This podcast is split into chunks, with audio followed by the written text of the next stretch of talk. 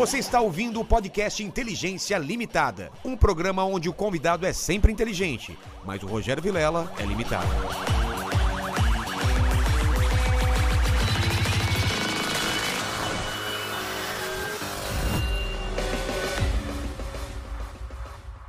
Olá, terráqueos! Como é que vocês estão? Eu sou Rogério Vilela e está começando mais um Inteligência Limitada, o programa onde você já sabe a limitação da inteligência acontece somente por parte do apresentador que vos fala, porque sempre trago pessoas mais inteligentes, mais interessantes e com a vida muito mais espiritual do que a nossa, eu diria. É, espiritualíssima. Espiritualismo. E inteligente pra caramba, né? Total, tava batendo papo com ele antes, o cara é crânio, crânio. Não, a gente tava tentando ver quais assuntos a gente ia falar hoje, mas se a gente for falar tudo que a gente já falou antes de começar, não vai dar tempo. Aqui, É, três dias de live. Três dias de live. e o Mastral, durante muito tempo, né, foi o vídeo mais visto aqui. Já, já foi mais de um ano, então ele convidamos de novo ele aqui, porque tem mais assuntos interessantes pra gente falar com vocês. E o chat vai ser muito importante hoje, hein? Exatamente. Quero Hoje que vocês mandem suas dúvidas. Como que é? já tá fixado lá no chat, tá bom as regras. Vocês participam com pergunta, aquele comentário, o jabazão pra dar uma força pra gente, né? Aí você já se inscreve no canal, já É, torna não manda assim, feitiço pelo, pelo, pelo chat que não pega, não. É, que não pega não. Não adianta esse negócio. Ah, mas mande uma, Tá mandem umas amarrado em nome aí. de Jesus. Total. Amém. Amém. Mastral, que, que bom tá aqui você de novo, Honra minha. cara. Tá bem, tá bem, de Graças a saúde. Deus. Tá, Graças a tá Deus. bem? Deu uma guinada a minha vida. Sim, É? deu uma guinada. Vamos, vamos ver. Vê a data que ele teve aqui da outra vez. Você lembra mais ou menos? A primeira vez que você teve? A primeira vez não me lembro a data. A segunda foi com o Del Débio, né? É, mas a primeira eu a lembro primeira que, foi mais... que isso. Cara, sua vida mudou muito daquela. Mudou completamente. É. Teve uma guinada violenta. Né? Eu tô em primeiro aqui ainda, ou não? Tá em Alguém me segundo passou. agora, Tô em tem segundo? Quem tá na minha frente? O Rodrigo Silva. Ah, o- ah, ele é inteligente, então É. merece, merece É. classificação. Tá. Mas os dois estavam lá, ficavam na frente, É. outro na frente. né? Durante muito tempo foi isso. Aham. E são os dois vídeos mais vistos aqui, Legal. né? Admiro e, muito e, ele. E, Mastral, o que, que mudou desse tempo pra cá? Tô vendo que você lançou livro, é isso? Teve coisas? O que, que, que mudou na sua vida pessoal e, e profissional? Tá, sumariando assim, em termos profissionais, né, eu estava com um contrato com a editora Planeta, que é uma editora muito forte, era considerada a sétima maior do mundo, ela só brigava no Brasil com a Sextante, então estava super empolgado com isso, que a, a grande láurea para um escritor é você ver seu livro na prateleira, né? Claro. Então a distribuição deles era fantástica. Mas aí, com pandemia, tudo, fechou a livraria, eu recebi uma proposta da editora Arcádia, uma editora menor, mas eles fazem um acabamento incrível. Melhorou a diagramação, melhorou a. tem ilustração. Então, esse livro aqui, que eu até trouxe de você para presente, Rastros do Oculto, ele era um livro bem mais fino. Né? É o mesmo conteúdo, é, a diagramação ficou mais ampla, mais robusta. Eles respeitam a licença poética, né? porque isso é muito importante para o escritor. É, então não, não interfere no conteúdo. Fizeram ilustrações, Nossa, a capa ficou muito show, tá vendo? tridimensional. E é um, é um livro bem interessante, porque ele abarca tanto a história do diabo, né? Como Basicamente é sobre a história do sua, a diabo? história do diabo e a sua influência na história. Que antes não tinha essa, esse elemento diabo, né? Na, na antiguidade. Ele é 4 mil Não antes de não- Cristo. ele- o diabo não, não tá acompanhando o ser humano desde o começo? A ideia do mal, a ideia do diabo? Não, isso foi construído, na verdade, É? né? Então, quando a gente vai lá para o berço da humanidade, da Mesopotâmia, que equivale, equivale hoje ao Iraque, Síria, Turquia, Sei. Palestina, né? ah, nós vemos que aquelas civilizações torno de 4 a 7 mil antes de Cristo, são os primeiros dados que a gente tem em civilização, eles não acreditavam nessa personificação do mal. Então, para eles eram deuses, eram politeístas, e quando alguma coisa ia bem, tinha uma boa colheita, não tinha guerra, não tinha peste, Deus estava feliz. Os deuses os estavam deuses felizes. estavam felizes. Então eles faziam é, rituais pra, de dádivas aos deuses, né? Rituais de agradecimento. Ofertas? Quando- é, ofertas para os deuses, né? Faziam rituais para isso, de agradecimento, né?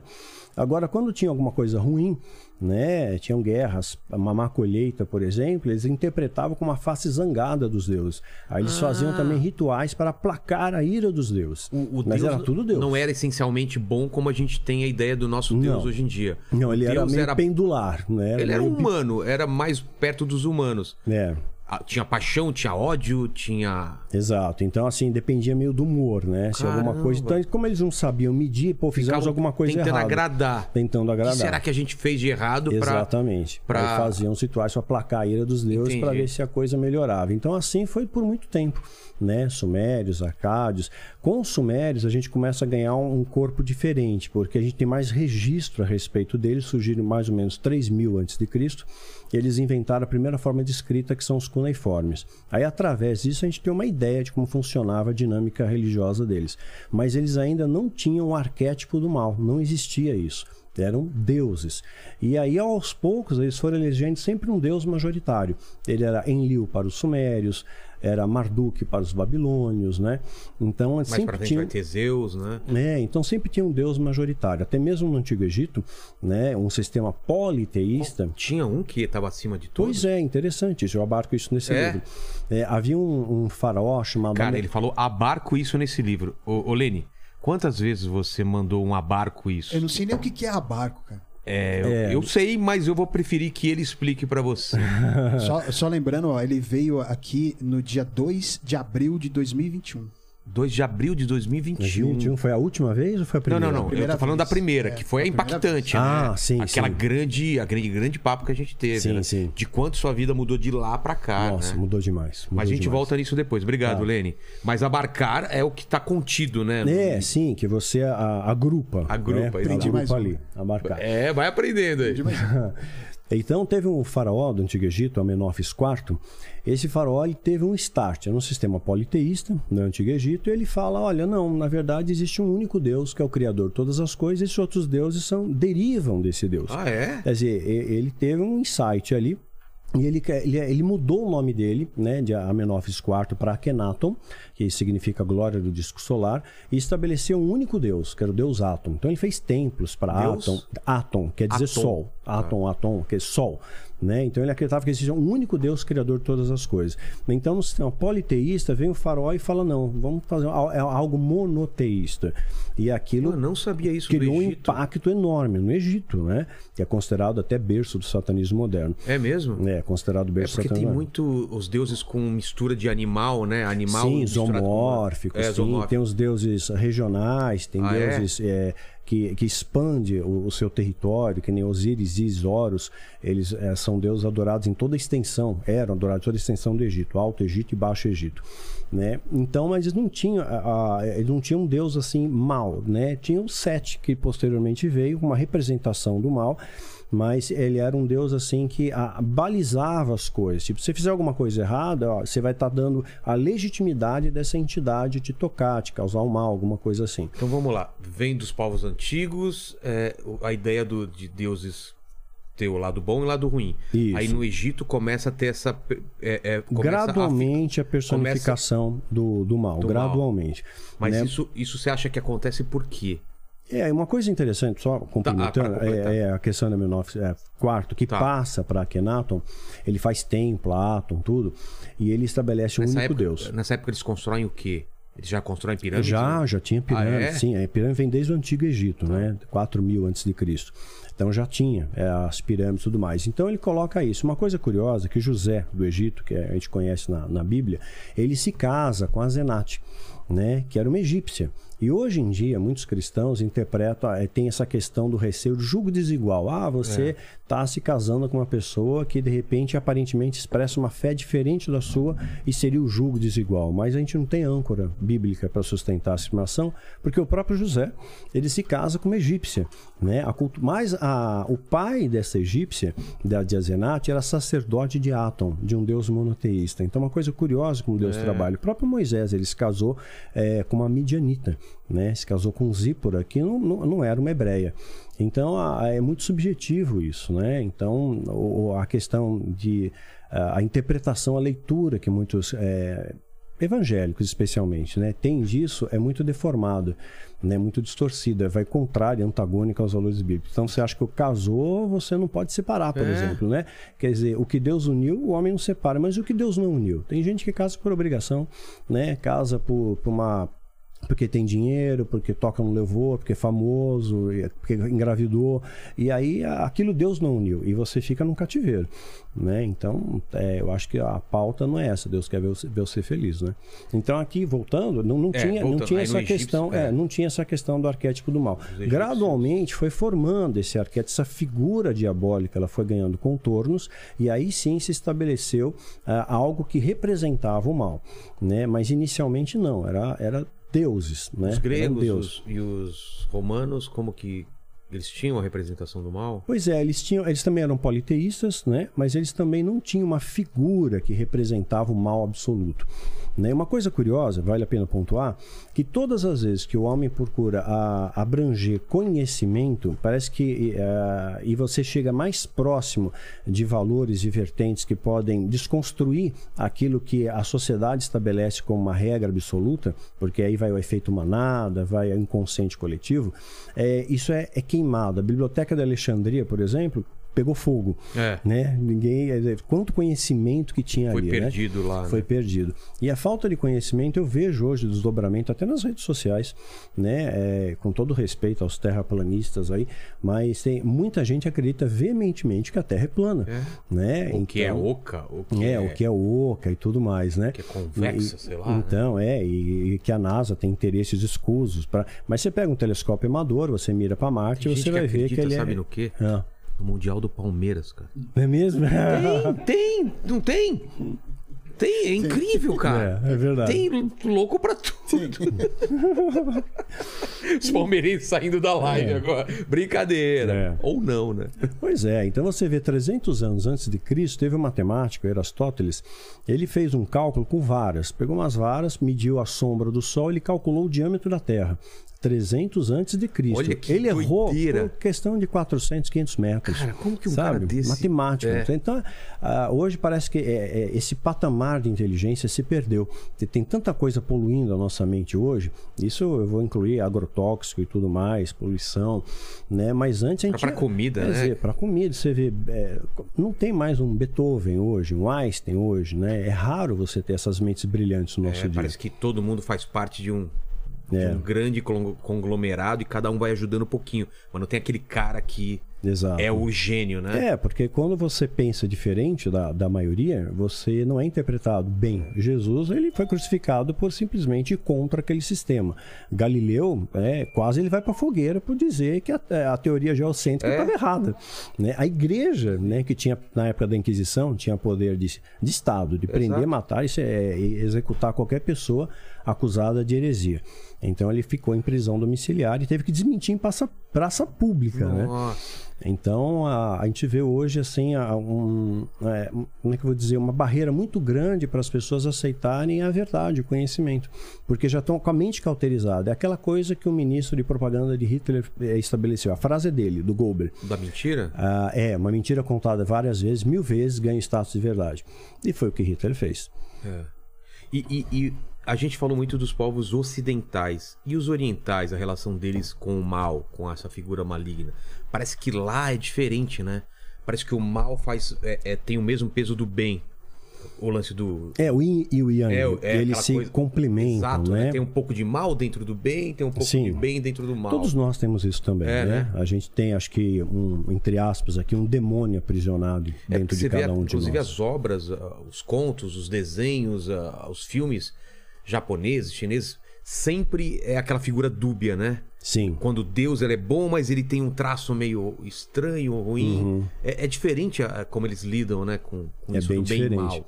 E hoje, até fazendo uma releitura mais maduro, eu vejo que o, o diabo, ele às vezes tem que fazer estágio com o ser humano. Nossa! A crueldade humana passa do- dos Que já patamares. colocaram nas costas dele, né? Eu acho que o diabo fala, não, isso daí É, é não. muito simplista, Não, né? Você é. pisa na bola, a culpa é do diabo, influência maligna, né? E não é isso, são escolhas, né?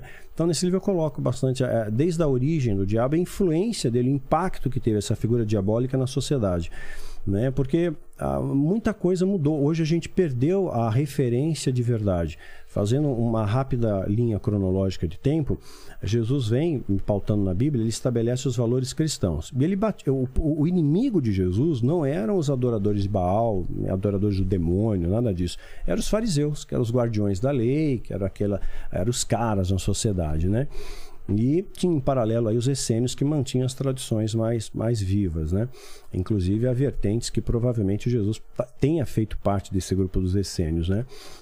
Até os pergaminhos do Mar Morto provavelmente foram, foram os essênios que colocaram ali e foi descoberto uma época estratégia, bem na época do, é, que Israel torna-se nação. Então tem muita coisa que se conecta na, na sociedade. Então, é, esse arquétipo do, do, diabo, hoje eu vejo que o ser humano ele, ele é capaz de fazer verdadeiras atrocidades. Então, é, Jesus não teve problema. Quem teve problema, quem deu problema para Jesus foram os fariseus. Quem, quem mandou crucificar Jesus foi o povo, influenciado é. pelos fariseus. Quem apedrejou Paulo foram os seres humanos. Né? E o amor de Deus, muitas vezes as pessoas aprendem isso errado, acham que é um Deus vingativo, punitivo. Eu vou pensar dois exemplos rápidos aqui do amor de Deus. Uh, houve uma ocasião que levaram para Jesus uma mulher adúltera, né? É pega em adultério. Naquele momento histórico era a lei. A graça só começa com a crucificação de Cristo. Aí sim, o véu do templo se rasga, a nova aliança, o sangue da nova aliança começa a nova aliança, que tem dois valores: amar a Deus e amar ao próximo como a ti mesmo. Aí que acontece? Ali estava vigorando a lei ainda, não tinha graça trazem uma mulher para Jesus, pega em flagrante no adultério, e a lei mosaica legitimava eles a apedrejar e matar aquela mulher, que era algo hediondo. Estava dentro da lei isso. Estava dentro da lei, era permitido isso. Então Jesus começa a escrever, perguntam para que a gente faz, né? A lei mosaica manda apedrejar, Jesus escreve na, na terra.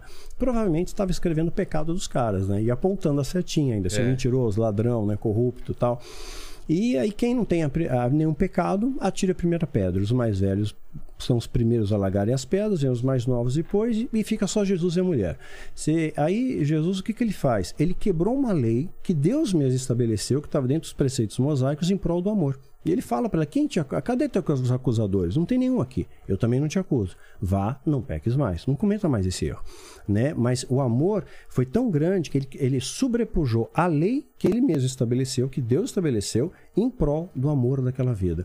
Né? Quando o homem come do fruto proibido, segunda questãozinha, está no paraíso, tinha uma única regra, né? Adão e Eva, peladão lá, estava à vontade, feliz, faz o que quiser, só não pode comer o raio do fruto do conhecimento do bem e do mal. Só isso eles vão e comem. E estava escrito: se você comer desse fruto, certamente morrerás. Então era uma coisa empírica, concreta, não era assim uma possibilidade periga de você morrer. E morte era uma separação espiritual né, irreversível. Só que Deus ele estabelece um plano de redenção para resgatar essa morte. E através de Jesus a gente tem vida em abundância. Então, mais uma vez, Deus ele quebra a sua lei em prol do amor. Então, o amor de Deus é muito mais abrangente do que a gente entende. Hoje a gente ainda vê um Deus vingativo, punitivo, cruel, que condena. Eu acho isso lamentável. E o meio cristão é ensinado assim.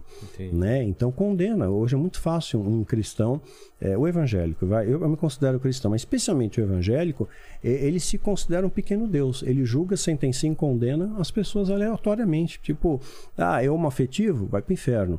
Né? Ah, esse aqui faz isso? É inferno. Mas quem somos nós para julgar? É, adora Maria. Né? É, adora Maria para o inferno. Né? Quer dizer, então Maria teve seu peso. Né? Porque, por que, que Deus escolheu Maria? Porque tinha algum significado, ela tinha virtudes. Né?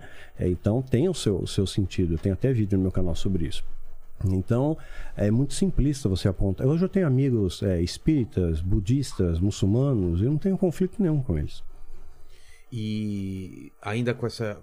Nessa, pra gente fechar esse assunto do mal, é, do, do jeito que a gente falou, dá a impressão então que o mal não existe, que o problema é ser humano, mas o demônio, a figura do mal, ele é real mesmo? Ele é real. Porque a Bíblia fala do mal. Jesus expulsou demônios, né? Então. Conta a história, né, do querubim ungido, tal, que é expulso, que, que acaba levando a terça parte dos anjos. Então, você vê o poder de persuasão e inteligência de, dessa entidade é incrível. Nos meus livros eu passo só um verniz da doutrina, porque a doutrina satânica ela te, te envolve. Ela, se você não conhece a história, ela, ela dá é, pira sua. Você acredita que o mal é bom, né? E que Deus é totalmente equivocado.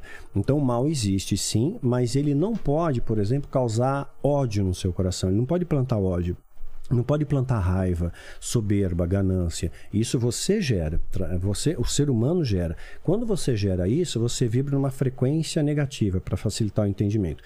É, como essa entidade, né, esses anjos caídos, estão vibrando nessa frequência negativa também, você atrai essas entidades para você, que está na mesma simbiose que eles, e eles vão potencializar aquilo em você. Então você vai ter mais ódio, mais raiva, mais ganância. E eu vejo que muitos líderes evangélicos se perderam por causa disso né? Porque deixaram de. O que a Bíblia fala, vigiar e orar sem cessar. Aquele que está em pé que vigia para que não caia. O que a Bíblia coloca. Salomão, o cara mais inteligente da terra, riquíssimo, filho de um homem segundo o coração de Deus. Caiu, é. né? Caiu, fez presepado. Quem sou eu, né? Ou você aí para dizer que não vai errar? Então, se eu deixar de vigiar e orar, eu caio. É uma certeza cartesiana. Eu tenho que me policiar o tempo todo, tenho que pedir a graça de Deus todos os dias. Mas como saber se aquele mal aquela ideia maligna tá vindo de mim ou é uma coisa do demônio? Tem essa divisão? É, acho que sempre começa do ser humano, né? É? O demônio ele potencializa. Você tem que abrir uma brecha. É, é você tem que abrir uma brecha. Porque a Bíblia fala que maldição sem causa não encontra pouso. E até que você pega o versículo, a raiz, ela faz uma alegoria com a, o voo da, migratório das andorinhas. Assim como as andorinhas vão e voltam, assim também maldição sem causa não encontra pouso. Então, seria mais ou menos assim: eu estou numa vibração positiva, procuro ter minha fé com Deus, eu erro, eu falho, eu sangro, eu choro. Não sou perfeito, mas eu procuro fazer a coisa certa. Não existe ser humano perfeito, só Jesus foi. Mas eu procuro fazer a coisa certa, procuro ter uma vida com Deus. Então alguém lançou um feitiço contra mim, né? Que deve estar cheio de maluco aí que deve fazer isso, né? Inclusive o Baunilha lá deve fazer isso. Né? Então Baunilha é, acho que é o vanilla que você falou. Mas é baunilha em, é inglês, é, né? É, não é? é, é isso, Aliás, né? só explicando pro pessoal que o vanilla ele desmarcou com a gente, não foi isso? É, ele cancelou. Por que que ele cancelou? Ele disse que não faz live às 14 da tarde, né? Só, só à noite, mas, ele, mas a gente marcou com ele. Isso? É, mas a gente marcou às 14 e ele topou. É. E aí na hora ele. Ele disse que a congregação dele não tinha liberado ele para fazer às 14. Pois é. É, eu acho que tinha que ser às não tem um lance das três da manhã? De repente, às três da manhã, né? Ah, sei lá, mas aí é. Assim, eu, eu, eu fiz parte de uma seita satânica e lá eles têm honra, eles têm dignidade, eles respeitam a palavra, isso é muito valorizado. Uma é, máfia, então, uma máfia chinesa, cara. máfia italiana e acusa, palavra vale muito. Exato, o cara então, marcou com a gente. Satanista desmarcou... sem palavra. Talvez ele tenha ficado enciumado porque o Mastral estava às, no... é. às 7 horas da noite e ele estava às duas, né? É. O que não tem nada a ver, porque vários vídeos, da, vários, várias lives que a gente teve às duas estão entre os 10 mais vistos aqui. No, não é horário exatamente. pior ou melhor, né? É, São dois horários e, diferentes. E assim, já que ele quer escada, né? Ele é. Seria uma oportunidade, uma vitrine para ele. Pena, detona pena. o Daniel aí e de repente ele ganha uma escadinha, né?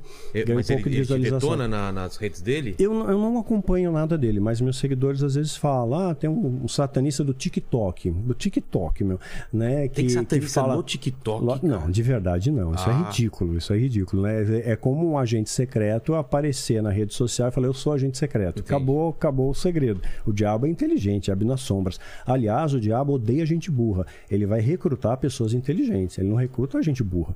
Né? Então, não, nada a ver. Não tá há anos luz. É um simpatizante do satanismo. É um né? simpatizante. É, um simpatizante. Gosta do diabo, fala isso para chamar atenção, mas tá anos luz isso. Gostar do diabo não significa que você vai ser usado por ele.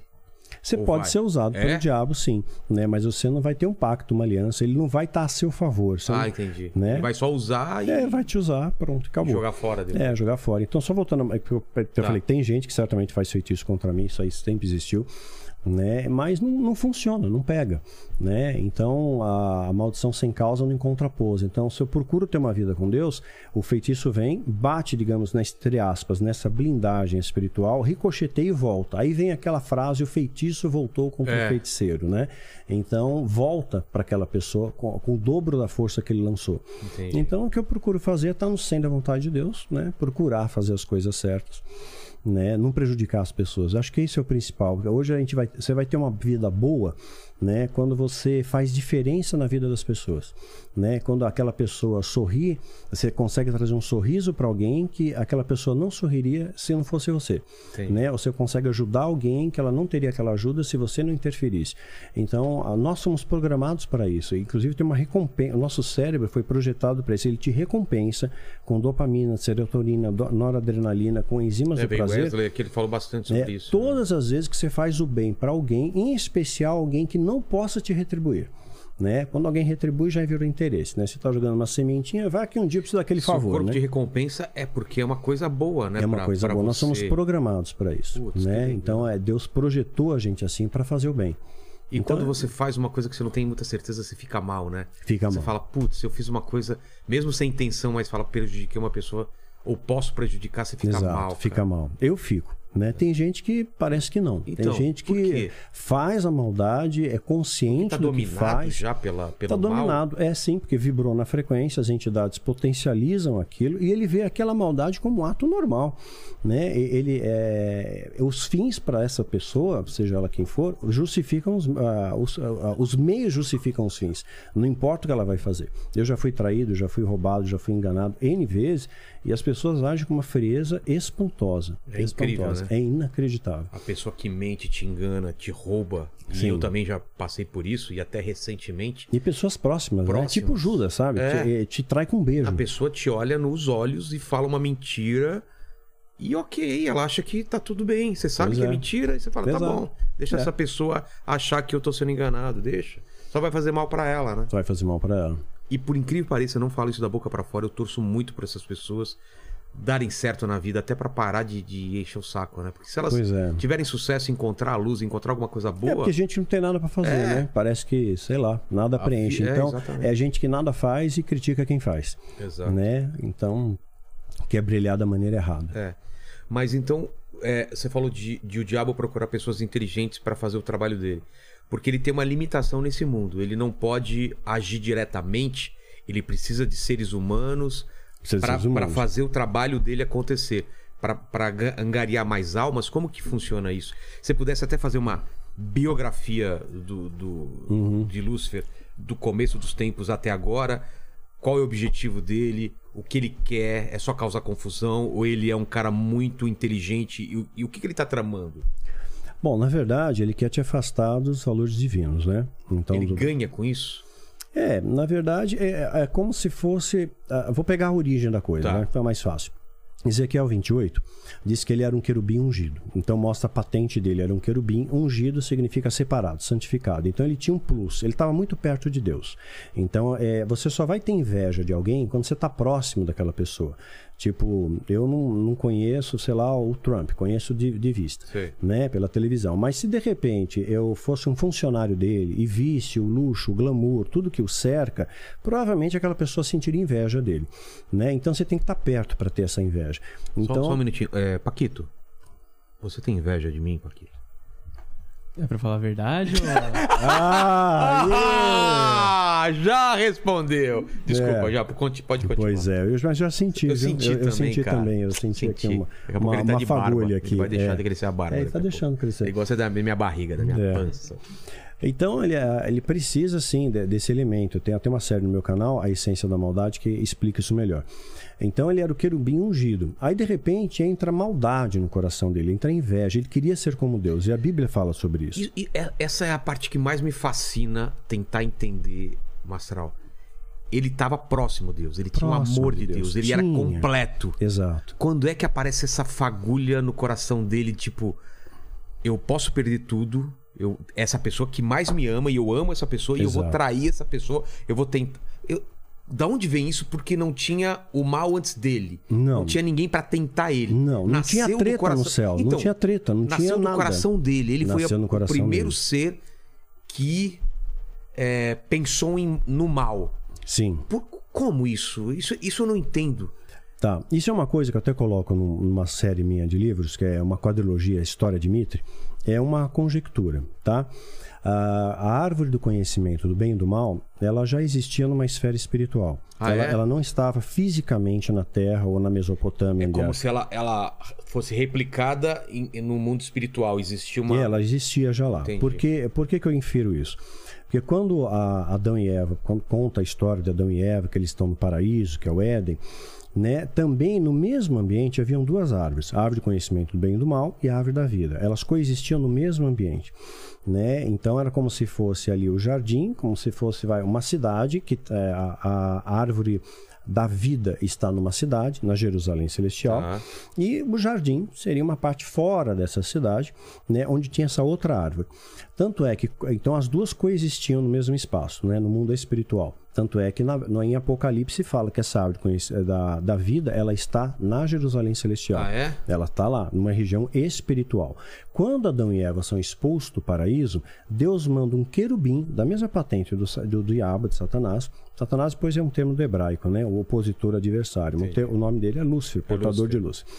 Então ele coloca alguém para tomar conta do caminho que leva para a árvore. Então o caminho que leva, digamos, para a cidade santa. Entendi. Né? Então por que, que ele Pra- vai guardar proteger aquele quem? Para proteger para que ninguém tocasse na Mas árvore. ninguém quem? Então, aí quem estava lá, os anjos que provavelmente caíram Ah. anterior ao homem. Na minha inferência, sim. Houve primeiro a queda Ah, dos primeiro anjos. teve a queda dos Sim. anjos. É, porque a- na minha inferência que eu coloco no, no livro, eu explico melhor lá, porque Tá. está romanceado, mas aqui eu estou sumariando, às vezes as pessoas não podem não, não conectar. Mas provavelmente ele comeu primeiro, né? Pela curiosidade. Né? Pô, é proibido, tudo que é Ah, Peraí, proibido. peraí, peraí. Aí faz muito sentido, Mastral. É. Se ele come primeiro, ele teve. A essência Era proibido. Era proibido. Ele comeu e daí cresceu essa coisa dele. Exatamente, dele. exatamente. Putz, essa- Então ele come primeiro, Tá. a essência do mal entra nele, ele passa a ter inveja, que passa a Putz, querer isso ser Deus. né? Ele consegue. Então foi o homem primeiro, primeiro foi Lúcifer. Sim, pela lógica, sim. Porque tanto Ah, é, isso- o que, que ele isso deve ter mim usado? abriu minha cabeça. É, porque o que, que ele deve ter a- a- argumentado para Eva? Ah, certamente comi, morrerás. Não, olha, eu comi, eu não comi, morri, não morri, e, come e aí. hoje, hoje eu sou tão poderoso, sei é, lá quanto exatamente. Deus. Então, sei lá pro- o que ele fala. provavelmente a queda veio primeiro dele. É, né? faz sentido. E aí sim ele transporta isso para o homem. Então, provavelmente, é, ele deve ter oferecido esse fruto, né, na minha conjectura, para os outros anjos também. Para que essa essência entrasse para os outros. Porque argumentação ele não teria. Né? Ele vai dizer que Deus é mau? Não, Deus é bom. Mas se Não, você nenhum anjo come- iria topar porque ele era tão... os anjos eram completos. né? completos, É, exatamente. Então, provavelmente, essa- ele distribuiu, digamos, É. esse fruto. Eu falo isso na história de Nietzsche, vai ser só no tomo 4. Então, as pessoas não leram isso ainda. Tá. Tá escrito, mas não foi publicado Ah, é? ainda. Ainda eu tô, tô concluindo essa quarta, o qua- a finalização. Termina o livro, né? é, ele saindo no local que eu chamo na, na, na ficção lá de zona proibida, era uma Tá. região do, do céu, do paraíso, ou como queira chamar, que Deus proibia que fossem. E ele vai nessa zona proibida, então ele pega da árvore do conhecimento do meio do mal, come o fruto, e a partir que ele come o fruto, ele distribui para outros anjos também, para outros príncipes, né? Pessoas poderosas, e ele arrasta a terça parte com ele. Então ficou mais fácil. E houve peleja no céu. Uma coisa interessante hoje, fala que houve peleja, guerra. É? Quer dizer, num local de paz, como é que eles eram treinados para a guerra? Isso, é- isso é que Quer eu dizer, que como é que eles entender, sabiam é. manusear, sei lá, armas, como uma espada, por exemplo, né? Antes disso, você acredita que não, não existia um treinamento? Eu acho que existia como esporte. É como a gente faz Entendi. hoje esgrima, faz arco e flecha esportivamente. Tá. E de repente, num dado momento, aquilo foi, foi necessário usar para a guerra mesmo. né? O livro de Enoque, que é um apócrifo, que quem escolheu o cânon né, foi Constantino, então Exato. certamente eles Alguns selecionaram. Ficaram, é, alguns ficaram de fora. É, o livro de Enoque vale a pena ler. Ele conta E é essa fácil de batalha. achar o livro É de fácil de achar. A versão, a versão etíope é melhor. Tá, o que, Tem que ele outro- fala? Ele conta, ele, de- ele detalha essa, essa batalha, no caso do seu capítulo 5, com riqueza de detalhes. Então, assim, é um pau lascado. Mas. Eu não sei nem como perguntar, mas os, os anjos poderiam ser mortos? Ah, ótima pergunta. É, isso Eles sofrem dano. Que se não sofressem dano, essa É. peleja, essa guerra ia durar ia pra durar eternidade. pra sempre, né? Sim, sofrem dano, sofrem dano. Por isso que a árvore eh, da vida tem folhas e essas folhas trazem cura para as nações. É como se fosse um remédio medicinal, Entendi. né, que já existia antes da criação do homem, talvez até mesmo para tratar ferimentos, né, supostamente dos anjos. Então houve dano sim, tanto é que se não houvesse dano eles não seriam expulsos do céu. E foram expulsos e foram lançados para a Terra. Tá.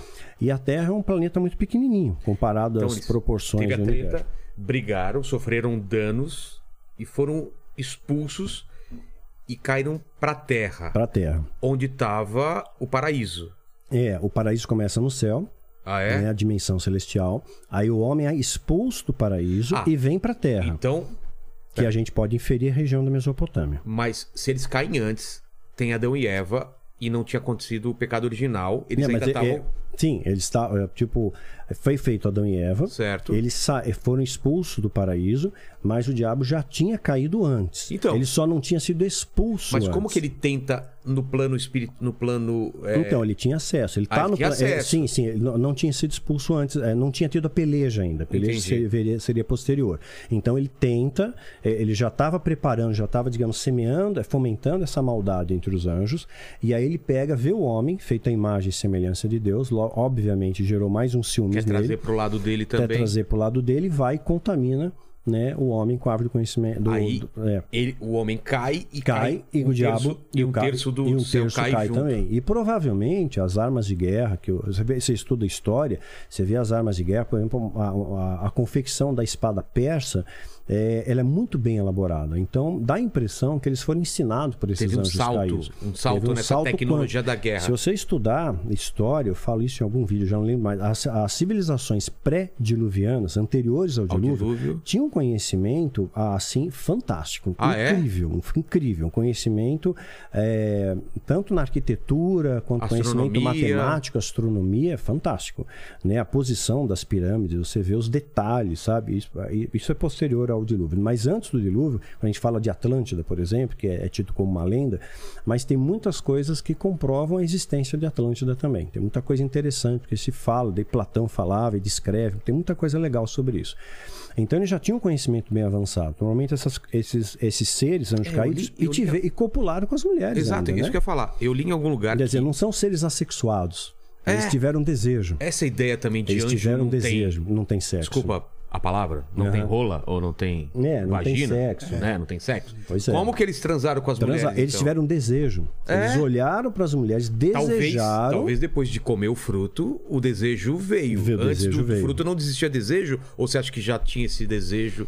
Pois só é, que a, a, Bíblia fala, era- mas era- a Bíblia fala de anja também. Fala que existem anjas. Do... Ah, é? É, tem um texto em Zacarias, por exemplo, não vou lembrar agora de cabeça, acho que é Zacarias capítulo 5, É mesmo? Fala de né, anjo? que fala que ah, uma mulher pegou um efa, né, como se fosse uma cesta de- cheia de pecados, e levou esse efa para o céu. E ela tinha asas como a da cegonha, que remete a uma figura angelical, mas era um ser feminino. Né? Então a impressão que eu tenho é que sim, anjo, Deus fez homem e mulher, né? Então provavelmente havia anjos e anjos. Esses que caem. É, E eles têm desejo. e- e têm desejo. nasceram gigantes, É, né? copulam com, com mulheres e nascem os Nephilims, os gigantes. Exato, E o dilúvio vem pra matar essa raça impura, né? exato. Só que não matou, porque Não continuou matou. acontecendo. Golias, por exemplo, foi pós-dilúvio. Ah, é pós-dilúvio? Pós-dilúvio, Davi Golias, aquele um pau que gigante. tem, é pós-dilúvio, era um gigante. Então, ou seja, algo chamado precedente bíblico. Então, uma coisa que acontecia antes, Deus puniu com o dilúvio, só que continuou acontecendo de novo. Né? É o precedente bíblico. Então, a inferência, aquilo conti- hoje nos rituais de alta magia fazem isso também.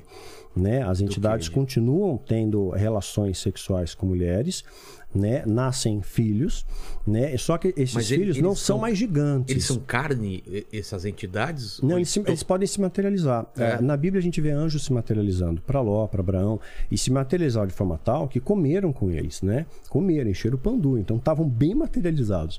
E essas entidades demoníacas, elas podem se materializar também, mas dentro de um contexto ritual, não na rua, por exemplo, não em qualquer lugar, né? Num, num- num cenário ritualístico. Aí vai entrar aquela história dos súcubos e íncubos, É. eu falar, né? O súcubo a, a forma feminina e o íncubus a forma masculina. Então ele incorpora, isso existe desde a época dos acádios. Ele incorpora na forma eh, feminina, tem relação com o homem, recolhe um sêmen, se materializa na forma masculina e aí acaba semeando numa mulher. Então ele transporta as células germinativas. Como essas entidades têm uma espécie de energia, vamos dizer assim, né, essa- a, a energia ela pode alterar a formação do feto. Uma mulher grávida não pode tirar um raio-x porque ela vai, pode comprometer o feto. Então há- houve uma alteração genética, nasceram gigantes. E além de gigantes, eles eram super inteligentes. Né? Eles tinham uma inteligência fora do comum, uma força fora do comum. E eles estão presentes em toda a história narrativa bíblica também. Hoje em dia, esses rituais continuam acontecendo, mas não mais com esse destaque de gigante, para não chamar atenção. É como se o diabo aperfeiçoasse a sua engenharia genética e ele faz pessoas com pequenas alterações genéticas para suportar uma canalização maior. Então, o anticristo, tecnicamente, pela doutrina do satanismo, seria um descendente desses néfilins. Então, ele tem o corpo dele preparado, a estrutura molecular preparada para canalizar a figura do próprio Lúcifer que se canalizasse uma pessoa comum, você morreria, é muita energia. Então, isso remonta. Então, provavelmente começou essa treta. E tem dano. Quer ver um outro exemplo de dano? É, no livro de Daniel, capítulo 10, Daniel está jejuando e orando, né, pedindo uma resposta de Deus. E, e o anjo não aparece. Levou 21 dias para o anjo aparecer. Né? Quando o anjo aparece, o anjo fala para ele: Olha, eu escutei a sua oração desde o começo. Só que o príncipe da peste, ou seja, uma entidade, um, um, um anjo caído, né, o príncipe da peste regional, Uma né, potestade, uma potestade, o principado, esse É. regional, ele impediu de ouvir. Ou seja, eu precisei de ajuda de Miguel, do arcanjo. Então veio reforços para mim, para a gente poder dar um pau naquele anjo e estar aqui. Então, assim, ele estava impedindo a minha vinda. Então houve dano. Houve dano ali, tiveram um embate, uma luta, né? Então, sim, existem danos. E, e terminando então essa história do, de Lúcifer, ele cai, tra- é, traz o, o- o Adão e Eva junto com eles, Sim.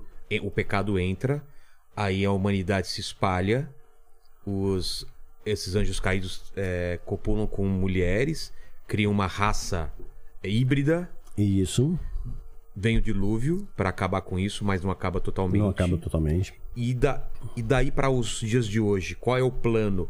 Qual é o. É, tá, tá seguindo é, é, o caminho para. Dá para se entender a cabeça a- a- de Lúcifer qual é o caminho que ele tá seguindo? É, na verdade, ele vai querer com que o homem se afaste de Deus. Quanto mais Quanto gente. mais gente se afasta. Tipo assim, eu sei que eu tô lascado. Evidente que ele sabe, né? A criatura não é maior que o Criador. Mas eu vou levar o máximo de gente comigo, né? Porém, o amor de Deus, ele é muito maior que a gente pode imaginar. Né? Então, assim, quando a gente imagina é, que um terço dos anjos foram lançados para a Terra, a gente sempre se pauta na, na população terrestre, oito, cerca de 8 bilhões de pessoas. Só que nós estamos falando de uma dimensão celestial. A Terra é um poeira cósmica em, em relação à dimensão de espaço. Hoje o que a gente enxerga do universo observável é só 4%. A gente não sabe nada de matéria escura e tudo mais. Tem muito mistério ainda. Só 4% a gente en- enxerga. Então, é, eu imagino, nessa dimensão espiritual, são trilhões e trilhões de demônios. Então, eles estão aqui, mas em outras dimensões. Então, no mesmo espaço, mas em dimensões diferentes. Como eu e minha sombra estamos aqui em dimensões diferentes. Eu tridimensional, a sombra bidimensional. Então, estamos em dimensões como um prédio. Cada um está no andar, mas no mesmo espaço físico. Então, eles estão aqui presentes. E os rituais rompem essa membrana e faz com que essas entidades entrem em alguns contextos ritualísticos e tudo mais, continua acontecendo. Agora, olha como o amor de Deus é. Isso eu gosto sempre de enfatizar. Assim como Deus, eh, ele coloca a parábola do filho pródigo, que por livre e espontânea vontade se afastou do pai, foi uma escolha, e o pai permitiu. E ele se arrebentou e voltou e recebeu perdão. Né? O bandido da cruz, né? Recebeu perdão ali, É. no pior dia Dimas, da vida né? dele, né? O pior dia da vida dele. Hoje você vai estar comigo no paraíso. E curioso, quem relata isso é só Lucas. João, que estava ao pé da cruz, escutou e não relatou, né? Lucas, sim, Achou importante. achou importante, colocou e a gente tem esse dado. Então você vê que o amor de Deus ele te alcança no último minuto até. Então eu creio que o plano de Deus não, não, não existe essa história de inferno eterno, né? Porque isso é diam- diametralmente oposto ao amor de Deus. Quer dizer, você pisa na bola, você- vamos supor que a gente vive 70 anos, 50 anos, aí de repente você é condenado por um erro que você fez aqui para Pra eternidade. eternidade. Isso Foi é um erro de tradução, viu? É? é, do grego, né? Porque a Bíblia foi escrita em grego, hebraico e aramaico. Depois eh, eles compilaram tudo isso na, na, numa, no, pro latim, né? Na Vulgata de Jerônimo. E quando foi traduzido do grego para o, o latim, a palavra em grego original ah, não era eterno, era tempo indeterminado. Quando foi traduzido para o latim, virou eterno. Então a gente passa a ter essa leitura equivocada. Eterno, o que é, que é estranho. Aí é um, é um Deus mau. É. Né? Quer dizer, aqui a gente tem uma dosimetria de pena, imagina Deus não vai ter também. Então, e a Bíblia valida isso. Acho que é segundo Pedro, Jesus ele desce no Hades, desce no inferno, para pregar os espíritos em prisão. Então eles estavam presos, digamos, numa dimensão né, espiritual que correspondia a uma espécie de inferno, castigo. Entendi. E a Bíblia retrata quem são eles. São aqueles da época de Noé que não ouviram o que Noé falou. Então eles ficaram um tempo ali, né, sofrendo, vai, presos, alguma coisa assim. E o, o libertador não ia descer lá para tripudiá-los, né? O libertador vai para libertar, né? Então, é, a gente não, agora temporalmente nós não temos ideia de quanto isso representa. Para a gente, a Bíblia fala que mil anos é um dia, um dia mil anos. É o tempo. Aqui o nosso tempo é medido pela rotação, translação da Terra, distância ao Sol e tudo mais. Agora o tempo espiritual Kairos a gente não sabe, mas não é eterno. E a Bíblia valida isso. Jesus foi lá e trouxe libertação para eles. Então esse nosso inferno eterno não existe. E o que é o inferno pra você? O inferno seria um local de punição pelos seus atos, né? Acho que aquilo Muita que gente você fala planta... que a terra mesmo é o inferno. Ah, já começa aqui, já É? começa, você já começa a pagar a fatura aqui mesmo. Que você planta, você colhe, já começa por aqui mesmo. Mas tem uma continuidade, O que aí, inferno não é um local, então? Eu creio que é um local numa, numa camada espiritual. É uma camada espiritual, sim, que você vai sofrer as consequências que você fez aqui. Né? Se você não tem arrependimento, se você não confessou o pecado, se você, tem, se você conhece o, o, o certo, a verdade, ensina mentira, por exemplo, que lamentavelmente muitos pastores até fazem isso para lucrar, para ganhar dinheiro, eram profissionais da fé. Né? Até na época de Jesus, os fariseus ganhavam grana. Quando Jesus vai lá e chuta a mesa dos cambistas no templo, havia anuência dos fariseus porque eles ganhavam uma comissão com aquilo. Então o templo foi destruído e não foi mais reconstruído. Então, por isso que a Bíblia retrata que hoje é, nós somos templo do Espírito Santo. Onde dois ou três estiverem reunidos, ali Jesus está. Então você está numa parede cercada de tijolos com aglomerado de gente, não quer dizer que você seja um cristão. Né? As pessoas às vezes vão pela balada, vão porque querem ser prósperos, né? É isso que atrai, né? E é a mesma coisa que o satanismo faz. Olha que o diabo é sutil, né? Ele é inteligente. É, muitas pessoas procuram o satanismo que querem ser ricas, prósperas e famosas. Hoje vão na igreja pelo mesmo motivo. É. Né? É interesse, não é amor. Mudou. né? Não é amor. Então o amor tem se esfriado, sim. Hoje é, hoje é mais difícil. E, e o inferno, os demônios estão lá? É, existem demônios que estão aprisionados, né? Isso eu explico melhor também na história de Mitre, mas tem demônios que estão aprisionados. E a Bíblia dá chancela disso. Tem um, um texto bíblico em Apocalipse que fala que tem um, uma entidade chamada Abaddon, que é, seria o destruidor, e ele está preso, ele está num poço. Ele está preso. Só que aí o que é interessante é que as pessoas acham que ele vai sair aleatoriamente. A Bíblia diz que um anjo vem, um anjo amando de Deus, ele tem a chave do poço e ele liberta Abaddon. Então Deus está permitindo que aquele demônio seja liberto. E ele vai liderar uma horda de demônios que vão causar um grande sofrimento para o homem, que seria um período equivalente à grande tribulação. Aí sim, as pessoas vão desejar a morte e não vão encontrar. Eles têm picados como ferrões de é, escorpião, que é uma dor lancitante, que a gente nem imagina como que é isso. Então, ah, eles vão se libertos sim para atormentar o homem, porque o homem se afastou de Deus. Só tem duas formas de se aproximar de Deus, por amor ou pela dor. Na grande tribulação, muita gente vai se converter. Então, agora não vai rolar avivamento. O pessoal faz ato profético, agora não. Né? Mas na grande tribulação do bicho pegar para valer, quando as pessoas perceberem, puxa, tudo aquilo que me falaram, tudo aquilo que os profetas disseram está acontecendo, só tem um lugar para correr, volta para Deus. E Apocalipse capítulo 7, ele fala sobre isso. Diz que havia uma grande multidão, né, que ninguém podia contar. Infinita, com vestes brancas e palma nas mãos. Agora é interessante que hoje, fazendo até um paralelo, a polícia militar hoje sabe quantas pessoas tem na Vila Paulista. É. Então eles fazem uma conta, só que lá nessa dimensão espiritual, os anjos, que são muito mais inteligentes do que nós, eles não conseguem é, calcular um número. Né? Então você vê que é um número muito grande de gente. Ninguém podia calcular. Aí um pergunta para o outro: e aí? Onde veio tanta gente? Aí um ancião pega e fala: vieram da grande tribulação. Então, na grande tribulação, sim, vai ter muita gente que vai se converter. É o amor de Deus, vai reunir todos os seus filhos de volta. Mas você falou que tem alguns, alguns demônios que estão presos e vão ser libertos na tribulação. Mas Lúcifer, ele tá onde? Em que esfera?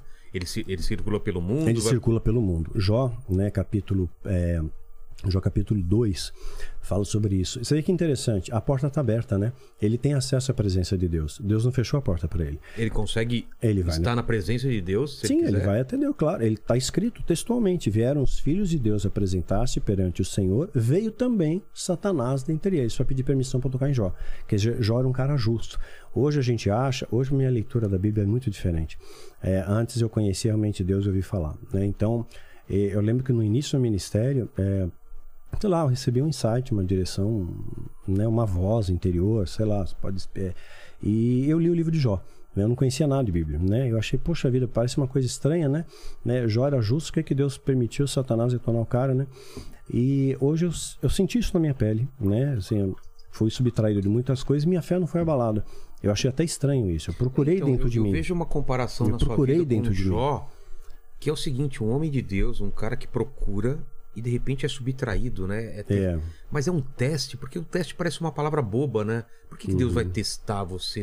Ele sabe o seu íntimo. Sabe, senhor, Eu ele não- já eu sabe o que ia acontecer, isso. mas eu acho que ele fortaleceu a minha fé. Fortale... É. Paradoxalmente, fortaleceu a minha experiência e fé com Deus. Você, você- a, a fé ela é fruto de uma experiência. Antes eu conhecia, realmente já ouvi falar. Eu li o texto e pronto. Ok, o texto é esse. Mas quando você experiencia aquilo na pele, e eu sondei meu coração, procurei, engraçado, não tenho raiva, não tenho rancor, né? Eu tenho algumas perguntas sem resposta, mas não tenho raiva, né? Não, não acho que Deus me castigou, né? Então, eu, é, Deus ele não te livra do deserto, mas ele te dá força na travessia desse deserto. É claro que minha vida ficou muito árida, não vou fazer poesia. Entrei em depressão, é, busquei medicação, tratamento e tudo mais. Depois eu perdi minha esposa também. Então, né? é, Dormi, é, eu acho que quando Você fica veio, você não sozinho. tinha perdido antes sua esposa, foi depois. Não, não, foi depois. E Tem um aí? ano que eu perdi ela. ela. Ela faleceu dia 30 de maio do ano passado. E como que... que... Ela foi dormir, deitar à tarde e não acordou mais. E ela pedia isso pra Deus. Havia É? dois anos que ela tava pedindo, a gente orava junto. Ela falou: ah, Eu queria um dia dormir e acordar no céu. Eu falei: Pô, mas não vai antes de mim, né? Vou Poxa. deixar aqui sozinho. Aí eu fiquei da sozinho. ausência do filho. É, a ausência do filho. Ficou muito. Acabou com ela. Né? Então, ah, não abalou a fé dela também. Tanto é que ela me ajudava a escrever os livros, a história de mito, ela escrevia junto comigo. O olhar feminino, toda a parte médica dos livros, ela é médica formada, ela que escrevia. Né? Então a gente escrevia junto. E agora é um grande desafio para mim terminar o livro sem a, a presença dela. Como é que eu vou pegar os textos que ela escreveu e tentar o mesmo brilhantismo, né? Manter a E em peteca. algum momento abalou tua fé, a morte dela? Não, não. É, eu, eu vi que Deus recolheu ela para poupá-la. Mas para mim, eu fiquei sozinho. Então eu É? fiquei sem âncora nesse mundo. Aí eu pensei, bom, e o que, que restou para mim aqui? E eu confesso, isso eu já, acho que eu já falei em algum lugar isso, eu falei em vídeo. Eu pensei sim, suicídio, Sério? pensei, tive Passou ideação suicídio, né? E eu e assim, o, o suicida, ele não quer morrer, ele quer tirar dor.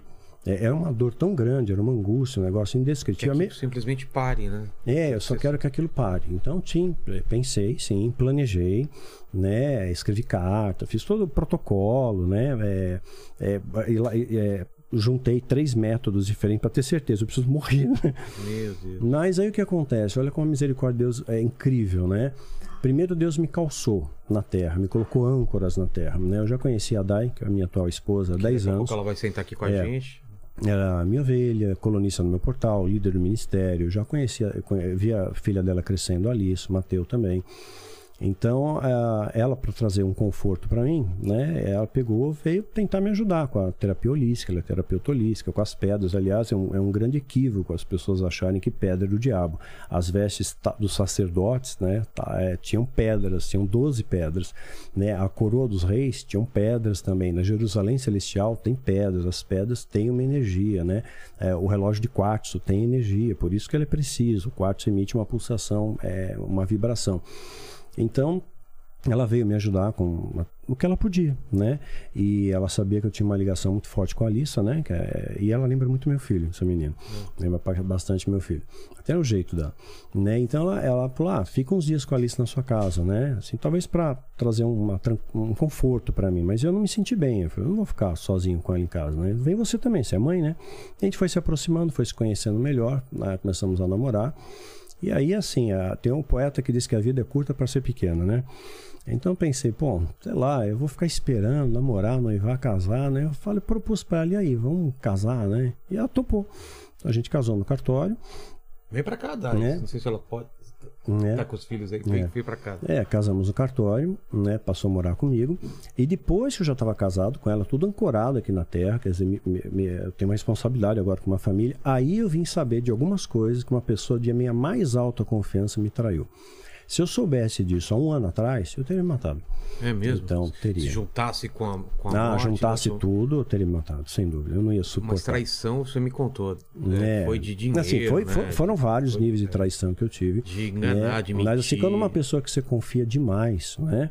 Que assim, é, tá na sua casa, conhece, tá no seu dia a dia ali, né? Anos, né? Você nem, nem imagina. Você né? não imagina. É como Judas, né? Que andou com Jesus, ouvia as pregações de Jesus, viu os milagres de Jesus, tra- comeu com Jesus na mesa e trai ele com um beijo. É mais ou menos isso. Acho que era uma experiência que eu tinha que ter.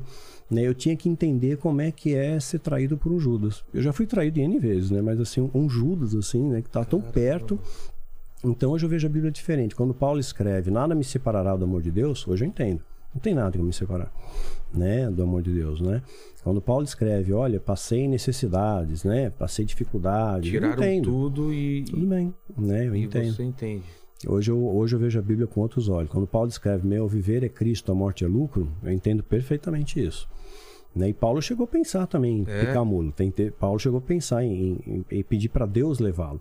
Né? Chegou a pensar, mas ele escreve: ó, contudo, eu escolhi ficar aqui por amor a vocês, por amor às vidas Mas ali. quando você falava com Deus sobre isso, me leva, me leva desse mundo e tal, você tinha uma resposta? Ou Eu tive, pois é, eu tive uma Porque resposta. isso é sim. clamar, né? É, você tá clamar. clamando, você Sim, tá... sim. É, antes de. Não é só uma vontade, você tá querendo iluminação, você tá querendo uma resposta, né? Sim, Mais do sim. que qualquer coisa. Exato. Eu pedi para Deus. como sim. essa resposta? Então, eu pedi para Deus mais uma vez, falar assim, me leva, né? Acho que meu propósito está feito. Eu tenho meus vídeos aí, tenho É. meus livros, tenho líderes treinados, ah, não precisa mais de mim, né? E Deus, ah, num sonho, né, falou comigo. Foi muito claro, foi muito, muito real aquilo, né?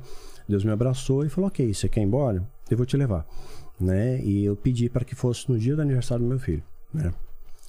E passou, esqueci daquilo. Na minha cabeça, isso foi, nós estamos em 2022, final de 2021. E eu fiz isso com Deus, né? E eu pensei, ok, então o aniversário do meu filho seria, passou já, né? 15 de fevereiro desse ano. E seria o dia que, ok, que Deus ia me levar e eu estava certo disso. Eu falei para Deus, se o senhor me levar, preparado, né? se o senhor me levar, eu, eu vou, né? Eu vou tirar minha vida, eu vou embora, né? E aí nisso ficou só para mim, não contei isso para ninguém, né? E queria me despedir da vida, sabe? Então peguei convidei a Dai, as crianças, vamos viajar, fui para Gramado, né? Olha, fazia uma cara que eu não viajava, né? Ah, é? Nossa, eu só viajava para seminário, né? E de vez em quando saía com meu filho, fazia uma viagem curta com meu filho no final de semana, agora uma viagem de 5, 6 dias, nunca tinha feito. E aí, quando eu entrei pro ministério, a prioridade para mim foi ministério. Eu achava, poxa, Paulo não teve férias, então não posso ter férias. Né? Na minha cabeça era assim, né? Paulo é, é, recebia recursos e ele investia em vidas, ele nunca guardou. Eu não tenho bens, né? Eu tenho um carro, cinco gatos e só, né? Não tenho patrimônio nenhum. E a gente foi viajar e para mim era uma despedida, né? E aí houve uma, uma ocasião, né? Nossa, você quer, você quer contar isso ou quer que eu fale? Tá, então, Eu... é, essa é a Dai, tá? Minha Dai. Esposa, bem, tá? prazer. É, a gente tava lá em Gramado, foi durante a viagem ainda, eu acordei... Você não sabia nada disso? Não, não, Tava passando nada. pela cabeça dele. Não. E aí eu acordei e no café da manhã eu comentei com ele que eu sonhei com ele e que Jesus estava dando um abraço nele, né? E aí, como a gente tem essa conotação de Jesus da imagem que a gente vê nos filmes tal, eu lembro que a, a imagem surgia assim de baixo para cima, eu vi a sandália, aí a túnica, até chegar no cabelo, mas estava de costa, eu não conseguia enxergar o rosto, nada. Mas eles estavam num lado como se fosse dentro, é, a- por trás de uma película e eu não conseguia ouvir. Parecia um vidro, algo do tipo. Mas eu vi que Jesus deu um abraço nele e alguém comentou assim: ele tá falando sobre o filho. E aí eu ouvi ele falar: Poxa, mas por que Jesus? Por que, que você me deixou aqui sem ele? E eu, eu lembro que no sonho eu, eu tive até um pouco de agonia, assim, porque eu, eu não queria ver, é, mas eu sabia que era uma, uma conversa muito, assim, trash, né, entre ele e Jesus, então eu, eu ficava pensando, eu tenho que respeitar os dois, e me afastei e deixei os dois lá, mas a cena que eu vi foi Jesus conversando com ele, dando um abraço nele, falou que ia ficar tudo bem. E aí eu acordei e contei pra ele como se fosse, falei, nossa, eu sonhei que... Je-" Eu nem ia contar os detalhes, né? Eu falei, ah, eu sonhei que Jesus te deu um abraço. Aí, na hora, ele também não me deixou saber que ele já tinha... Planejado. É, nada, ele não me deixou saber nada, nem mesmo que isso tinha acontecido. E aí ele falou, ah, é, ele me deu um abraço. Só que eu do tinha jeito que ele sonhado respondeu, naquela mesma noite Ah, é? de novo. Na mesma noite. né? E aí quando ela me contou, eu falei, sim, eu sonhei. E nesse sonho, eu senti de novo Jesus me abraçando e sussurrou no meu ouvido. Falei, você, você quer mesmo ir embora, né? E aí, eu tava lá todo feliz, já tava, já tava gostando dela, tudo, né? Eu falei, não, Vocês não estavam juntos ainda? Ou já a estavam? gente tava namorando. Tá. Né? Eu peguei e falei, ah, não, não, Deus, não quero mais ir não, né? Tô tendo uma oportunidade nova aqui, tá, tá- tô gostando, tá sendo bom, né? Não quero mais ir não, eu vou no seu tempo. Eu vou terminar minha missão aqui, eu sei que tem mais coisa para fazer. Aí veio é, uma série de planos posterior a isso, né? De coisas que eu ainda sei que eu que a minha missão não terminou. Que tem que fazer ainda. Sim. Então vou no tempo dele. E agora eu tô feliz, uma nova família, uma, uma- ali não é só uma âncora na terra, mas é um prazer. Minha casa tá cheia de novo. É. A casa era vazia, né? Então agora eu tô com cinco gatos, duas calopsitas, duas crianças, esposa, né? Que fala pra caramba. Então, então assim, não tem mais silêncio em casa, né? Não precisa nem de Netflix agora. Não, não, nem, eu não assisto mais nem Netflix. né? Mesmo não quando tenho tempo. assiste, é, conversa durante o filme, né? É. Daí, se apresenta. Eu sou a Daiane West, terapeuta holística, e as pessoas têm um pouquinho de dificuldade de entender a terminologia terapia holística, mas na verdade nasceu é, no berço oriental, né? É uma medicina oriental, a gente se baseia. Hoje se considera medicina alternativa, mas é fitoterapia, cristaloterapia, acupuntura, tudo isso faz parte da medicina tradicional chinesa, vem lá do oriental, do Oriente, e existem muitas ferramentas que a gente usa para tratar alguém e ela vê o ser humano como um todo, não é? Você tem algum tipo de doença física ou psicológica, tem uma origem nas, nas emoções. Então ela trata do ser como um todo, né? A palavra holística, ela vem de holos, que é do grego, que significa inteiro, integral. Então a gente trata a pessoa de forma integral. E, e por que que as pessoas... Eu, por exemplo, tinha uma ideia de que era coisa de pirâmide, coisa de nova era, né? É. Tem uma... Dá pra, dá pra se juntar essa, essa ideia cristã, a nossa crença com eh, essas medicinas alternativas, essas coisas? Sim. Elas são... São complementares. Você pode usar pro bem ou pro mal, né? É o- Não tem invocação de espírito, não, Não. tem nada. Não, Não. não tem nada disso. Mas tem gente que mistura também. que mistura. Tem? Tem um experimento até que eu coloquei num dos meus vídeos, o hálito de Anubis. Você pegar. to- Nós somos cercados de campos eletromagnéticos, de energia. A gente emite energia térmica, cinética, acústica, tudo, né? E, na verdade, é aquele princípio Lavoisier, né? Na natureza nada se perde, nada se cria, tudo se transforma. Então, a energia solar bate na grama, a grama cresce, o boi come a grama, a gente come o boi, né? Então, essa energia está sempre circulando em nosso meio. Então, a- a- o que as pessoas não entendem, quando você fala incenso, acho que incenso é do capeta, mas tinha incenso no tabernáculo, que representava as orações do povo, a ervas aromáticas, sempre existiu. Né? As pedras, né? nas vestes talares, na Jerusalém, no relógio quartzo, como te falei. Então a terapia holística ela agrupa isso para o bem, né? Uma coisa bem. Então a- as formas geométricas, a gente vê a pirâmide, por exemplo, né? Então tem a pirâmide no mundo inteiro, não é só no Egito, né? Então maias, incas, astecas, Camboja, tem pirâmide na Amazônia. Então é a é uma forma geométrica que é um catalisador de energia. Acharam alguma pirâmide na Amazônia? Tem, tem pirâmide na Amazônia. Hitler descobriu isso. Hitler é, é muito safo. Hitler ele fez uma pesquisa de campo muito boa. Tem pirâmides na Amazônia e não deixam chegar perto, não. Tem um vídeo meu até que eu falo sobre isso. Não deixam chegar. Pirâmide no estilo das, dos, dos astecas, dos Do estilo maias. asteca, é escalonada, certo? mas não se chega lá. Já isso? tentaram, já teve pesquisador. Tem, tem documentários na Netflix sobre isso. Teve pesquisadores, fotógrafos, tentaram chegar lá, foram assassinados, não chega lá. Né? Tem alguma coisa lá que É, é um, é um tipo de um portal, você acha? É, tipo um portal. Eu acho que tá, tá interligado com as outras pirâmides do mundo. É como se fosse um, um entre aspas, vai, um chip de computador, né? Uma É, rede. Uma rede de computador e vai ser acionado ali. Acho que começa ali, aquilo ali para abrir um, um portal dimensional para algumas entidades entrarem aqui. Né? Porque elas estão presas em outras camadas dimensionais. Então, no momento certo, acho que Você essas falou que coisas tem uma serão acionadas. membrana que divide o reino espiritual e uma, uma, Isso. o reino é, material, né? O, aqui da gente, com o espiritual. Essa membrana ela é mais fina em alguns lugares, ela pode ser rompida, pode ser É, ele é fechada. mais fino em alguns lugares. Sim. Cemitérios, Não pirâmide, É, lugares? pirâmide, é, pirâmide, sim, porque é, normalmente nos cruzamentos das chamadas linhas de lei, são campos eletromagnéticos, linhas, de lei, L-E, da L-E-Y, Ah, tá. Lei. lei. Então existem campos é, energéticos na, na Terra que fazem simbiose muitas vezes com o nosso corpo, é o que a gente chamaria de chakra. Né? Então, ah, pegar um exemplo disso. Tem a, a Terra, o nosso planeta, ele vibra numa ressonância. Foi descoberta isso por um cientista há anos atrás, da década de 50, é, que ele batizou de ressonância Schumann. E essa ressonância que a Terra emite, ela entra em simbiose com a nossa ressonância humana, do nosso cérebro.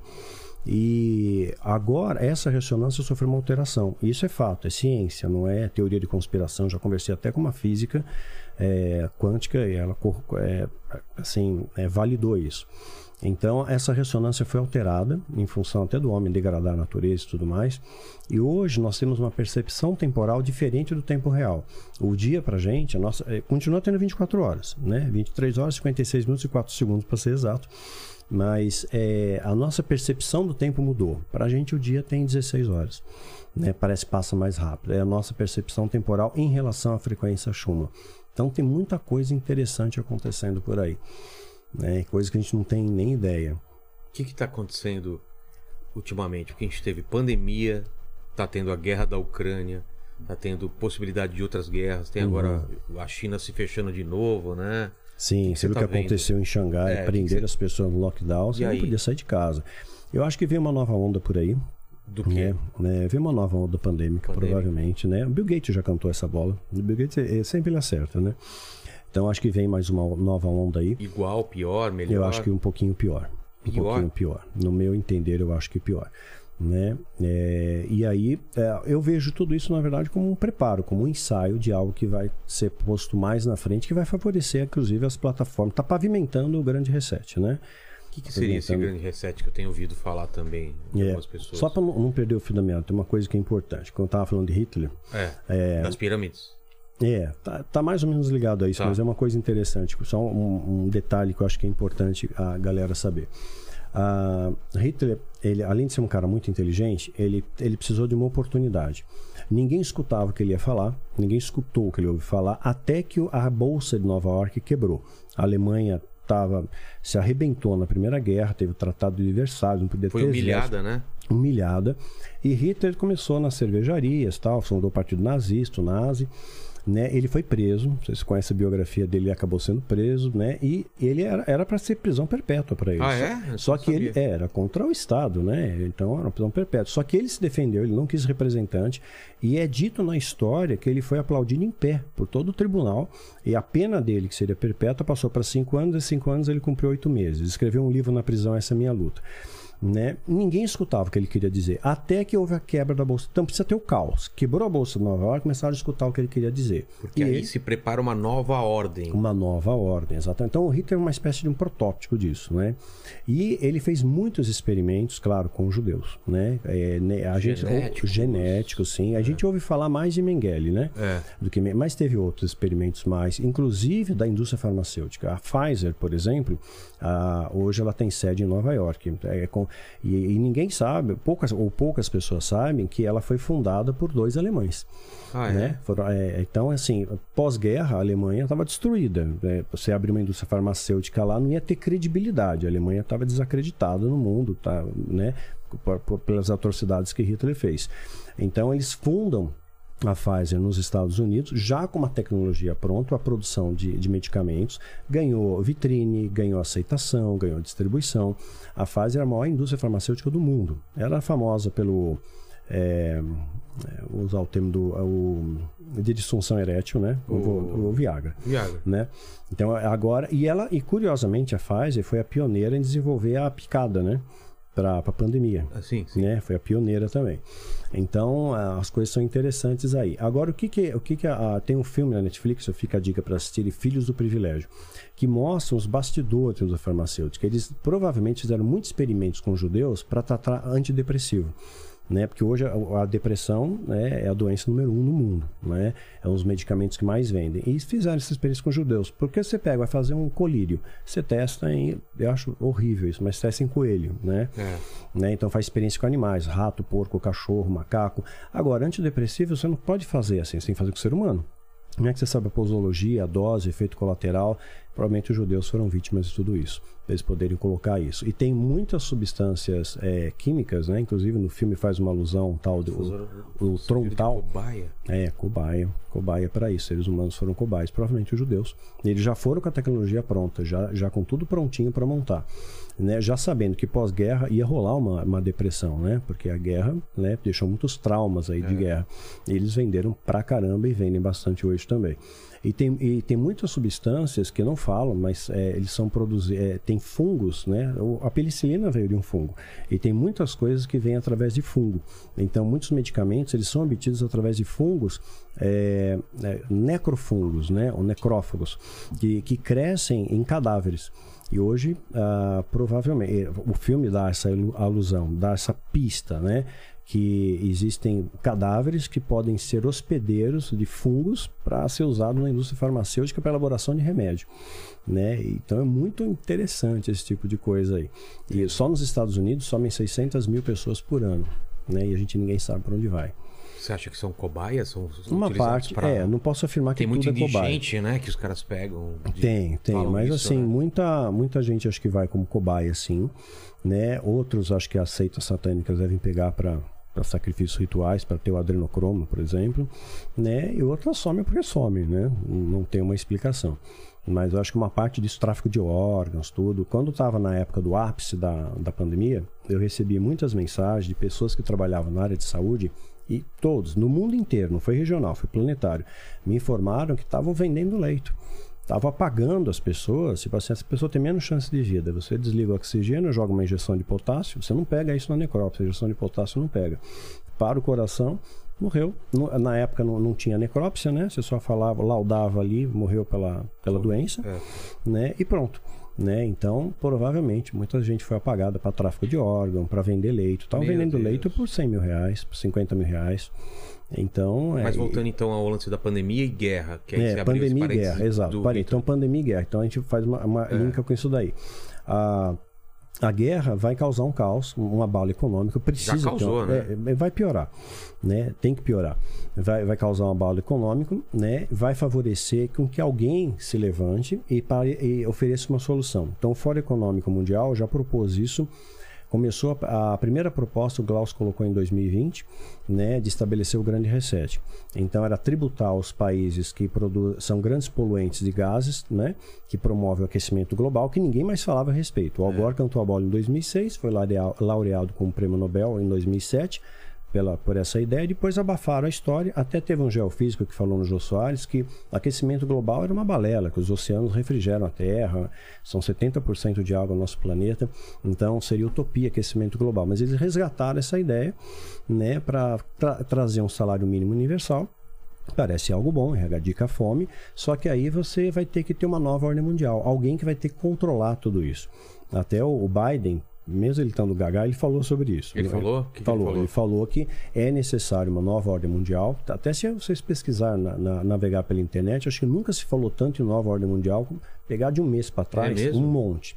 E está lá na nota de um dólar isso, né? Novos ordos seclorium, nova ordem mundial. Está em, inglês, eh, tá em latim, né? Isso, Isso. lá de trás? Lá de trás, desde que a, no- a nota foi criada. Tá tu... Tudo está sendo preparado para essa nova ordem Isso. mundial que, que vai acontecer. Uhum. Você quer terminar isso e depois É. explicar o que, que ser- vai ser essa nova ordem mundial? Se você quiser, eu sumaria agora. duas vamos lá, o palavras, que duas que é palavrinhas. Nova ordem mundial vai ter que ter um agente controlador, né? Então você vai ter um score, né? Então Um ele vai ter um, um score, uma contagem de pontos, que nem hoje tem no, no Serasa, né? Você vê lá sei. quanto que você tem de ponto, né? Então cada um vai ter um score. Se você obedecer às regras, jogar conforme as regras, você vê. Agora, a gente tá senti sentiu só uma centelha disso.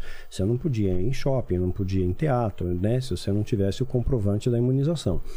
Então, eh, se isso daí for uma coisa obrigatória, majoritária, e se você recusar isso, você não pode mais compre- comprar, vender, fazer nada. Exatamente como a Bíblia diz, que não tiver a marca. Hoje já tem nanotecnologia para isso. Bill Gates está desenvolvendo isso, inclusive, a luciferase, uma marca no pulso. Então, se você tomou uma picada, por exemplo, um imunizante, eh, vai estar na sua corrente sanguínea e detectado pela marca ali por um aplicativo. É invisível olho nu. Quem que tá, tá Bill Gates, Bill? Gates. Mas É. isso por uma, uma próxima doença que vai vir. uma próxima doença que vai vir, mas ele já está se preparando para isso. Tem- ele fez um pool de sete laboratórios farmacêuticos para trabalhar em conjuntos para desenvolver isso. Né? Uma, uma- uma- um imunizante mais poderoso. Aí você pode selecionar a população, né? Também quem, é, quem não aceitar, né? Você joga aí. Hoje em dia, acho que uma guerra biológica ela é muito mais eficaz que uma guerra nuclear Com certeza. né? Você preserva tudo. E hoje tem tecnologia para tudo. Eles têm tudo. Tem a gripe espanhola, tá? Os Estados Unidos ressuscitou o vírus da gripe espanhola. Isso é só a pontinha do iceberg. Tem como né? você, você soltar uma arma biológica que mata só quem quem você quer, quem não tá. exato, com- exato. Você com- seleciona. Quem não foi. é, É. é, você protege algumas pessoas. Você com algum- protege algumas pessoas, exatamente. E qualquer foco de resistência você elimina. E aí você é obrigado a aceitar a normativa ali. Então vai precisar de um agente controlador, que é a nova ordem mundial, que faz parte do, do, do plano do grande recesso. Mas essa nova ordem mundial, quem é o líder? Quem que vai. Provavelmente os Estados Unidos. Né? Não o Biden, né? Mas, é eu acho que o Trump tem uma nova volta. força crescendo do outro lado, que é China, Rússia. Sim. E aí? Mas eles são, eu acho que são coadjuvantes, porque eles trabalham em conjunto. Na verdade, a gente olha assim, coisa separada, mas a Rússia favoreceu sim na eleição do Trump. É fato, isso a CIA comprovou isso. Depois abafaram o caso, né? Mas a CIA comprovou. e A CIA é um órgão né, é respeitado. E o Trump ficou lá. Ele fez o papel dele. O Trump fez muita coisa. O 45º presidente norte-americano, você lembra que o número 9 tem um contexto cabalístico, numerológico, satanista importante. E ele fez a parte dele. Ele, com, ele acabou colocando a embaixada americana para Jerusalém. Isso teve um desdobramento enorme no mundo espiritual. O genro dele fez acordos de paz assim inéditos. E Israel é a figueira, né? É, a- é o relógio de tempo de Deus ali. A gente vê tudo acontecendo. Hoje os grupos terroristas estão mais fortes. O Hamas, o Hezbollah, o Afeganistão, deixaram os caras cheios de arma lá, quer dizer, fortaleceu o Estado Islâmico. Então, hoje Israel está em alerta máximo porque corre risco de, de sofrer um atentado. Já está tendo umas treta lá. Então é alerta máximo. Os Qual Estados é o Unidos, plano lá no em Israel? Aconteceu o que lá? prova, na minha inferência, vai ter que rolar uma guerra. Né? Os Estados Unidos vai ter que intervir nessa guerra. Nessa porque- mesma da Ucrânia que você está falando ou outra que É, em, em outra que vai acontecer, porque esses, esses grupos terroristas eles são financiados pelo Irã, né, pelo Catar, né, e, e a Rússia também, a, aju- é aliada do Irã. Então eles recebem ajudas de várias frentes ali. Então provavelmente eles estão, vão orquestrar um ataque contra Israel, minha inferência, né, até pautado nos sinais bíblicos, né, não é uma profecia, é ancorado nos sinais. Israel sendo atacado, Estados Unidos é, é aliado militar, ele vai ter que intervir, ter que- vai ter que intervir, né? E aí eles vão talvez, na minha conjectura, reconquistar um território que já era deles. Eles- os judeus sempre habitaram na Palestina. Quando foi feito a- o Estado de Israel em 14 de maio de 48, quando foi feito o desenho ali pela ONU, né, deixaram de fora uma parte importante, que é onde estava o templo, que hoje é o domo da rocha lá, né? E eles acreditam piamente os judeus que vão reconstruir o templo. Tem um instituto do templo, qualquer um acessa isso pela internet. Ele já tem as vestes sacerdotais, o, o menorá de ouro, tem tudo pronto para construir o templo, planta, tudo certinho. Mas derrubando o que está em cima? Então eles vão ter, ah, ah, só uma guerra pode fazer isso. Exato, né? Só uma Se guerra pode destruir é. aquilo e trazer aquela, aquele território para Israel volta. e eles reconstruírem o templo. Aí, aí a profecia bíblica se cumpre. É. Então tem que haver o caos Que a profecia fala da reconstrução do da templo, reconstrução do templo. da volta de não sei quantos é, judeus, não tem isso? É, fala dos 144 É, mil, 144. né? O que que é esse Na verdade, 144? são 144 mil, é, mil assim que são ah, que eles eles são judeus, mas ah, como se fossem judeus messiânicos, sabe? Judeus que vão pregar para os judeus, que vão, Ah, é, tá. então é, falar a mesma linguagem para os judeus. Então é nesse sentido. Né, que eles vão estar aqui, que são descendentes né, ah, dos judeus que, e, e vão, vão ter voz perante os judeus para falar do amor de Deus para os judeus. Entendi. Então, ne- nesse sentido. E a guerra, você acha que já é então um, sinal disso, a guerra E acho que a guerra, sim, é um estopim. Né? Jesus fala guerras, rumores de guerras, o amor ia se esfriar, fala da figueira. E quando a gente pega a analogia da A figueira, figueira o que que é? é, Jesus ele faz, Mateus 24, Jesus faz uma analogia da figueira fazendo uma alu- alusão a Israel. A gente pegar desde lá de Gênesis, como tudo está concatenado. Em Gênesis, quando Adão e Eva pecam, Adão com tanta planta para se cobrir da vergonha né, do, do pecado lá, ele podia usar uma bananeira, É. tal, ele usou a figueira, né? Foi uma figueira. Então a figueira é a representação de pecado. Quando Jesus amaldiçoa a figueira, ah, essa árvore não dá fruto. Parece estranho. No satanismo falava isso para mim. Pô, Deus é mau, amaldiçoa a figueira e não era para dar fruto. Ele a figueira secou. Então ele estava fazendo uma alusão que Israel não estava dando frutos. Israel né, não, não estava seguindo os preceitos é, que Deus tinha estabelecido pelas linhas mosaicas. Aí Jesus, ele, em Mateus 24, ele fala: olha, olhem para a figueira. Quando os ramos estiverem tenros, é chegado o verão e eu estou às portas. Ou seja, eu não cheguei, mas eu estou chegando. Né? Então fique de olho na figueira. E ele, ele completa, ele dá uma medida temporal para você fazer o cálculo. Né? Ele dá a pista. Não vai passar essa geração sem que essas coisas aconteçam. Então você guarda uma geração. Israel torna-se nação em 14 de maio de 48. Uma geração bíblica tem 70 anos. Ah, é? São 70 É, anos. 70 anos. O Salmo 90, 10 fala sobre isso. É, Mateus 1,17 também fala, né? Que de, de Abraão a Davi passaram 14 gerações, um período de mil anos, então mais ou menos 70, arredondando a 71 e uma dízima periódica. Então, arredondando 70. Então a gente tem evidência bíblica uma geração 70 anos. Curiosidade: Israel é fundado em 48, lua de sangue, apareceu lua de sangue. Guerra dos Seis Dias em 67, lua de sangue. Recentemente, entre 2015 e 2016, nós tivemos um fenômeno raro, uma quatríade de luas de sangue. Né? Quatro luas de sangue seguidas, duas em 2015, duas em 2016 em seguida. Então, sinais dos céus que a Bíblia fala em Joel e em outros textos mais. Agora nós vamos ter também mais, em maio vai rolar, no dia 16, aí um super eclipse aí também. É, da tô, Lua. tô- tô ansioso pelo dia É. 16 aí, que vai ter um ecl- eclipse total da, da Lua, cara. É, então tem sinais do céu acontecendo. Aí o que acontece? É, vai dar 70 anos em 2018. 14 de maio de 2018 deu 70 anos. Trump já era presidente dos Estados Unidos em 2018. 45º presidente norte-americano, 549. E ele come, ele que faz é, a embaixada ir para Jerusalém. Então ele fez o papel dele. Aí ele sai de cena estrategicamente, que enquanto ele estava no poder não teve guerra. É. Não teve guerra. Estratégico isso. Por quê? né? Porque ele tem que ser bem visto. Agora ele vai voltar É, e provavelmente ele vai ser provavelmente reeleito. vai- É, fa- falou que provavelmente ele vai voltar agora. Vai voltar e vai- provavelmente vai ser reeleito. Ele, é Quando como é? se fosse uma peça de teatro, né? É. né? Então, assim, o- ele não pode entrar como protagonista o tempo inteiro. É mais interessante o antagonista. Então você sai um pouco de cena estrategicamente e E aparece ele de novo. agora vem como salvador, Ele vem como, como cara que vai salvador. reconstruir. que vai reconstruir e tudo mais. Né? E aí tem a questão da moeda única, tem um monte de É, coisa falou aí. Reset. O que, que seria esse reset que estão falando? É. Reset econômico só?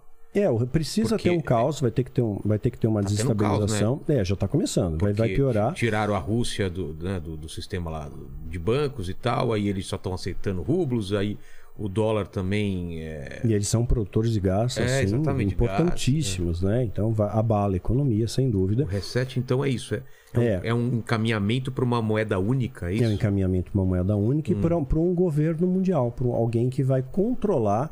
é, precisa ter um agente controlador para assim você manter ah, os parâmetros do reset funcionando.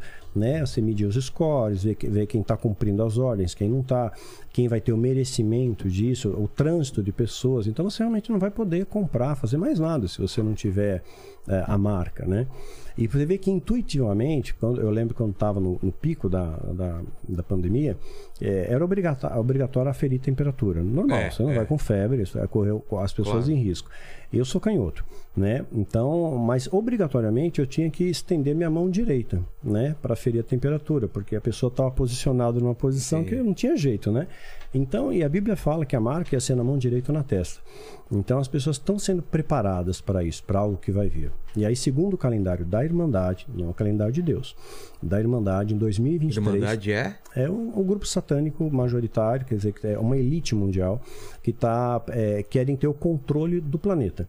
É, o controle do planeta. Não É- são é- demônios, são não, pessoas. não, são pessoas, claro, eles têm auxílio dessas entidades, né? Tem ganhos, né? Eles- Tem eles- ganhos. tem e você ganhos. pode reparar, eh, circula dinheiro pra caramba dos bastidores. Só que a gente não enxerga isso, porque eles usam ONGs, né? É. Então, a, tipo, tem a Fundação Bill Gates. Ele manda dinheiro pra onde ele quiser. E você não localiza quando ele mandou, ele usa ONG. Por isso que sempre tem uma ONG no meio ali de uma. Essa Irmandade, ela, ela tá é, entranhada no mundo inteiro. no mundo inteiro. Inclusive aqui no Brasil, Inclusive você fazia no Brasil. parte. Sim, sim, inclusive no Brasil. Então, Então eles tava- acreditam que eles vão herdar a terra. Na cabeça deles, eles vão herdar a terra. Vai ter sim uma, uma grande pandemia, né? Ah, vão eliminar um monte Vai de gente. morrer um monte de gente. Um monte de gente, mesmo com a intervenção divina, arrebatamento, até eles ponderam essa possibilidade. É, eles vão se esconder em bunkers, né, em cidades subterrâneas, teriam cinco pelo globo, principais, né, acho que eu já falei isso aqui outras vezes. E aí, quando passar né, o efeito da, né, do- no ar ali da contaminação, eles saem, eles herdam a Terra, e aí eles estão plenos aqui com. É, Pra dominar o- pra dominar o planeta e a Terra vai ser deles e tal, né? O único líder deles, o próprio diabo, Lucifer. Então essa é é a imagem vendida para eles, né? Mas o plano de Deus, é- eu entendo completamente diferente disso. Cara, que, que ideia idiota, né? Reinar um mundo com a radiação depois que morrer um monte de gente. Que mundo é esse, É, né? porque eles querem dominar, eles querem ter o controle, eles querem é, fazer o que bem entendem, né? É bem aquela linha que, que vem, ah, foi replicada por Raul Seixas, mas a ideia veio de Crowley, né? Faz o que tu queres, é tudo da Tudo lei. dentro da lei. né? Né? Então, assim, você supostamente a figura diabólica te dá essa liberdade. Deus É isso não, que eu Deus acho ele que te eu- limita. É o que a mais atrai a- ao que mais atrai, exato. aos satanistas, né? É. E, e- e- a gente ia ter um satanista esse- essa semana e, e- explicar. O satanista é, é uma versão do cristão. Tipo, ele adora Satã, ele tem uma Bíblia, ele tem dogmas, é igual, é um espelho invertido do. É, um espelho invertido, sim. Ele tem uma Bíblia Tem que é diferente. rituais, Tem, como- rituais. Como, que é uma Bíblia do- de Satã? É, a mais próxima que chega pra gente. Mas é tem aquela... evangelhos, tipo assim? Tem... Não, não. Como não, que é? não. A Bíblia Satânica eh, foi escrita na época pelo Anthony LaVey, né, em 67, que ele fundou a Igreja Satânica em São Francisco, na Califórnia. Ele escreveu? Ele escreveu, né? Mas é uma Bíblia assim muito rasa, né? Ele passa um verniz da doutrina satânica, não entra no mérito dos rituais. Ele passa algumas que chamadas chaves enoquianas, né? Porque quando Deus ele faz o mundo, né? E é o verbo que se fez carne, fala haja luz, e houve luz, por exemplo. Ele usou um idioma para isso, É. né? Nós não sabemos qual é o idioma. Segundo os anjos caídos, seria uma, um, um Enochian ou Enochian né? E ele coloca essas chaves enoquianas propositalmente, mas estão incompletas, né? Não funciona. Então ele fez só para atrair. É uma vitrine do satanismo para dizer, pô, o satanismo é legal. Aí lá eles vão selecionar quem tem potencial para poder recrutar. É que nem aqui mesmo, perto de São Paulo, em Campos do Jordão, tinha um castelo em Campos do Jordão, tem ainda. Eles estavam fazendo treinamento de Harry Potter com a molecada. Ah, a é? molecada passava uma temporada lá para brincar de quadribol, ficava... os pais não podiam ir juntos, eles tinham que deixar o filho na rodoviária. a- os adolescentes ficavam lá uma semana, 15 dias, aprendendo bruxaria. Claro, uma maneira de selecionar jovens, recrutar também. Então, isso acontece no mundo inteiro. Então, sim, tem, tem uma Bíblia que é diferente da- da- é dessa a- divulgada. Qual é a, a conversa que pode convencer, convencer alguém a, a se aliar ao lado de Lúcifer? Qual é a Dinheiro, promessa? dinheiro, poder, ilusão de poder, na verdade, É né? Fama. Porque quando eles se pautam muito em Salomão, né? Hoje que o, o satanismo ele, ele, ele Que usa, os- é, os usa como demônios refer... do- é, os 72 demônios. Eles se pautam muito assim nas descobertas de Salomão. Salomão é um cara muito inteligente, imagina, a gente usa nem 10% do cérebro, o cara usava 100, É. quase 100, né, sábio e caiu. E curioso, a Bíblia dá uma pista para isso, né? Em 1 Reis 10, 14, fala que Salomão recebia todo ano 666 talentos, 666. Esse número Ah, só- é? é, exatamente. E, e ouro. Ouro é sazonal, né? Extração de minério. Meia, não é meia, li- meia. 666 São as talentos duas de ouro. coisas na Bíblia que, que citam o 666, só É, essas duas aí- vezes. É, 1 Reis 10, 14, né? É, tá lá no Velho Testamento. E depois é citado em Apocalipse 13, 18, como sendo o número da besta. Uma trindade maldita, na verdade, né? Não é um número inteiro. Aí, quer dizer, depois desse 666, né? No capítulo, capítulo 11, né? É, Salomão cai, ele se inclina a Astarote. Então, supostamente, ele quis aprender como dominar os demônios, como sobrepujá-los para proteger o seu povo. Essa é uma história paralela aí, né? Que muitas vezes o judaísmo concorda com isso. É, Então, ele tem quis- ele, ele tenta aprisionar no. é, num Um jarro, num num- jarro de bronze, sim, É. alguns demônios para sobrepujá-los. Como E chamava? A, a- De Salomão? Isso daí? Ah, tem a chave Clavícula. de Salomão, clavícula de Salomão, É. né? Clavícula maior, clavícula menor, Exato. a chave de Salomão. Então ele escreveu Ele queria aprisionar. Porque eu, eu li sobre isso, era, era para colocar os demônios a favor dele. a favor dele. Cara, por que, que alguém que. É porque ele não, que, ele não queria que os demônios influenciassem no povo, né? E não, não, não, não, Ah, né? ele queria Então ele queria submeter. submeter. Então Mas ele... isso tinha uma base bíblica ou não? Não, isso? não, não, tem. Isso foi uma coisa que supostamente ele aprendeu. Até a questão do círculo mágico que É. faz hoje no, no ritual é, protege o mago dos demônios te tocarem. Você controla eles à distância, mas você está protegido pelo círculo mágico cheio de, de detalhezinhos E ali. isso é real. Ele, ele chegou a, a fazer isso. É, supostamente sim. A gente É. não tem nenhuma base, nada na Bíblia fala Mas disso. digamos que ele tenha submetido esses demônios, mas provavelmente ele também foi enganado por algum. Com toda certeza. Porque- Com toda certeza. Nem se compara, Porque né? aí vem, vem o ego, vem, putz, eu tô controlando, e aí é o Exatamente. primeiro caminho para ele ser enganado. Exatamente. Tanto é que no final da vida, em Eclesiastes, ele fala tudo é vaidade, né? É. Houve É, um arrependimento. vaidade, houve um exatamente. arrependimento dele de correr atrás do vento, né? Aí ele literalmente correu atrás do vento. Mas aí, supostamente, ele descobriu segredos que hoje a alta magia usa como Usa. referência, né? Esses livros, supostamente escritos por Salomão. E eles são feitos por copistas, ele não é impresso em gráfica. Então você só encontra isso em bibliotecas da Irmandade, dessa seita secreta. Você não vai achar na, na rua. Disponível para É, você até encontra aí a clavícula de Salomão, a chave de Salomão É, isso em livraria. Você, Isso você encontra. É. que nem um São Cipriano da vida, né? Já viu, né? São vários. Tem nome do demônio, tem o que fazer, Sim, tem, sim, tem o sim. quadrado mágico, tem não sei o Exato, quê. exato, é. Então, assim, é, não representa a Seria verdade. um É, quadrado de invocação de cada demônio, seria isso? Mas- É, tem isso, tem, tem as invocações Mas são reais específicas. aquilo lá, Não, não, o que está nesses livros É. aí são muito superficiais. Os, os que vão funcionar mesmo vão estar nesses livros que são mais copiados à restritos. mão e não. não copiados à mão e nem todos têm acesso. E chega um patamar que você já nem tem mais acesso aos livros. É passado oralmente o ensino de um para o outro. Existem patamares da Cabala ou Cabalá também, que você- o mestre passa oralmente para o discípulo. Ele não, não tem mais nada registrado. Você não vai encontrar nada registrado dos druidas, por exemplo. Como é que eram os feitiços deles? Oralmente. Né? Dos essênios, oralmente. Na rituais dos templários, oralmente. Então, o priorato de Sião, oralmente. Você não tem registro físico. Priorato de Sião, eu acho que eu já li sobre o que, que é o Priorato Priorato de Sião supostamente é uma seita, né? Que ah, tem como objetivo salvaguardar a descendência de Jesus. É do Eles Código ac- de Da Vinci que ele Isso, fala. sim, Ah, sim. Eles interpretam que Jesus teve um relacionamento com Maria Madalena, isso, foi abafado pela história, e eles então são guardiões dos descendentes Dessa de linhagem, Jesus, né? dessa linhagem é, de Jesus aí pela Terra. Então essas pessoas Estão na iluminar, França, né? essas pessoas iluminadas no planeta, né? Como Gandhi, até Buda, alguma coisa assim, poderiam ser oriundos dessa linhagem, que são pessoas que se destacam no meio da multidão pela sua sabedoria, pela sua bondade, né? Fazer diferença. Pegar a história de Buda, Siddhartha Gautama, é riquíssimo, mas É. o cara trilhardário larga tudo e vai, Exato. vai se reunir no meio do povo, né? Então tem muita coisa aí, como diz Shakespeare, né? É. Mais coisa entre o céu e a terra que a nossa vã filosofia pode supor. E, e, e daí?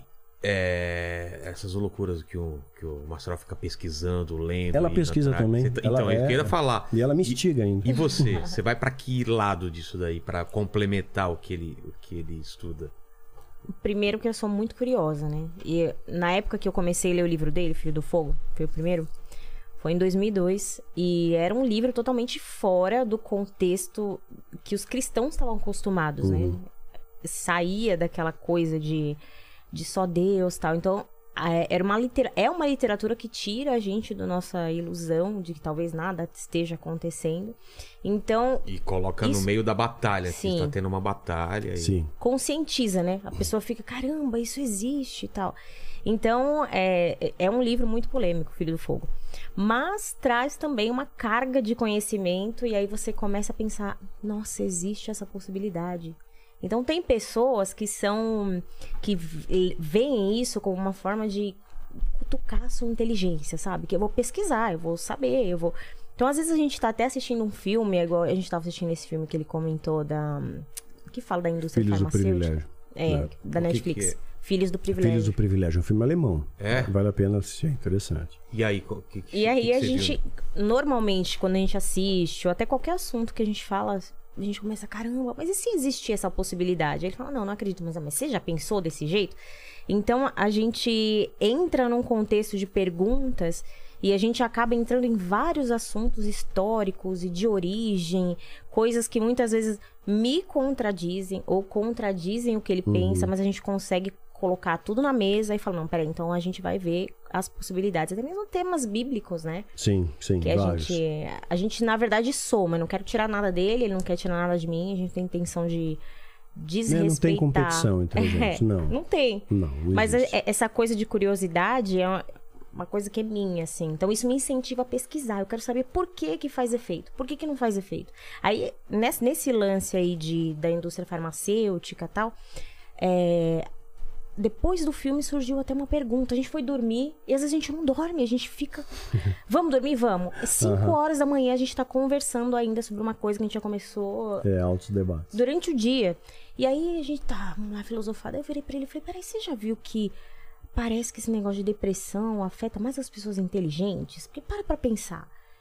Porque elas não conseguem chegar num consenso de. de é, os conflitos internos delas Se- não tem Fazem um muitas perguntas, né? Exatamente. Aí elas não conseguem montar aquilo. Por que, que aconteceu isso? Ou não conseguem lidar com as próprias emoções.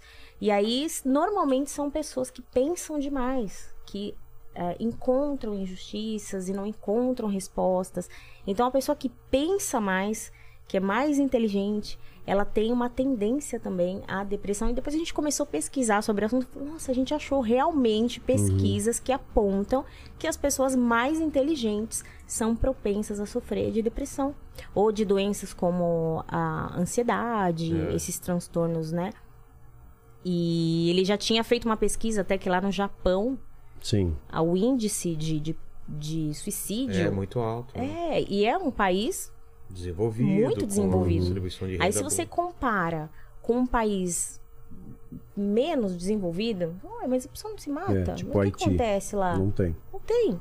As pessoas se adaptam. E, e aí, a gente até chegou nisso. Caramba, será que é porque essa galera não tá consciente do ambiente, da situação da vida? É, não se preocupa porque lida com o dia a dia de forma natural. Não, não pensa demais. E aí a gente entra nessas questões e fica, mas será? Mas será? Então, a minha curiosidade normalmente aguça as pesquisas dele, a, os- Sim. a sabedoria dele aguça as minhas pensar. pesquisas e a gente soma bastante nisso, experiências também. A depressão é o grande mal do século, assim. É, o que a grande gente- mal do século. Não é? Curiosamente, a estatística aponta, no meu último vídeo até postei a, a pesquisa, os Estados Unidos é o número um em depressão no mundo. Né? O Japão em suicídio, mas os Estados Unidos número um em depressão. E a gente não vê isso em países menos desenvolvidos, tipo Haiti e tal. Não, não tem esse, esse gráfico tão alto. Eu nunca vi um mendigo se suicidar, por exemplo. Então, a impressão que dá é que é, é uma comparação esdrúxula, tá? É como se fossem os nossos gatos, né? Sim. É, o gato não sabe que vai morrer. Né? Ele não fica preocupado, pô, vou morrer, minha vida tá acabando, vai acabar minha ração. É que Será que eu vou ter o ração tenha, tenha uma, tenha uma necessidade tão imediata É, de básica, fome, de né, básica, né? De, de necessidade- sobrevivência, sobrevivência que, né? Que não para pra pensar É. em outras questões, né? Mas é um paradoxo curioso. E, e tem um relaciona- relacionado com, com atuação também do mal na depressão? É uma, é uma forma de atingir o ser humano profundamente? Uhum. Eu acho que tem os dois fatores. Eu não descarto uma causa espiritual. E, e só né? acrescentando, no passado, vamos dizer que lá no Egito tinha gente deprimida também, talvez? Ou, ou é uma coisa mais Não, recente? tinha. Aqui tem menos registros disso, né? Mas tinha sim. Antigamente até Não era é chamado recente, então. melancolia. É que ampliou. Se você pegar um manual de psiquiatria de 50 anos atrás, ele é fininho. É, tem poucas doenças, tinham poucas doenças psiquiátricas consideradas psiquiátricas catalogadas. Hoje ele é mó grossão. Hoje é um, é um compêndio, né? E qualquer coisinha já entrou para depressão. Então tem esse fator também que a gente tem que ponderar. Às vezes tem coisas do nosso cotidiano que não é. A depressão é uma coisa, é, é uma tristeza crônica que vai é, você ficou três meses é rebaixado, é, você perde interesse pelas coisas que você gostava, você tem isolamento social, então é um conjunto de coisas. E graças a Deus eu vejo pelo o diário do meu filho, né, que pode baixar grátis pelo meu portal, danielmastral.com.br.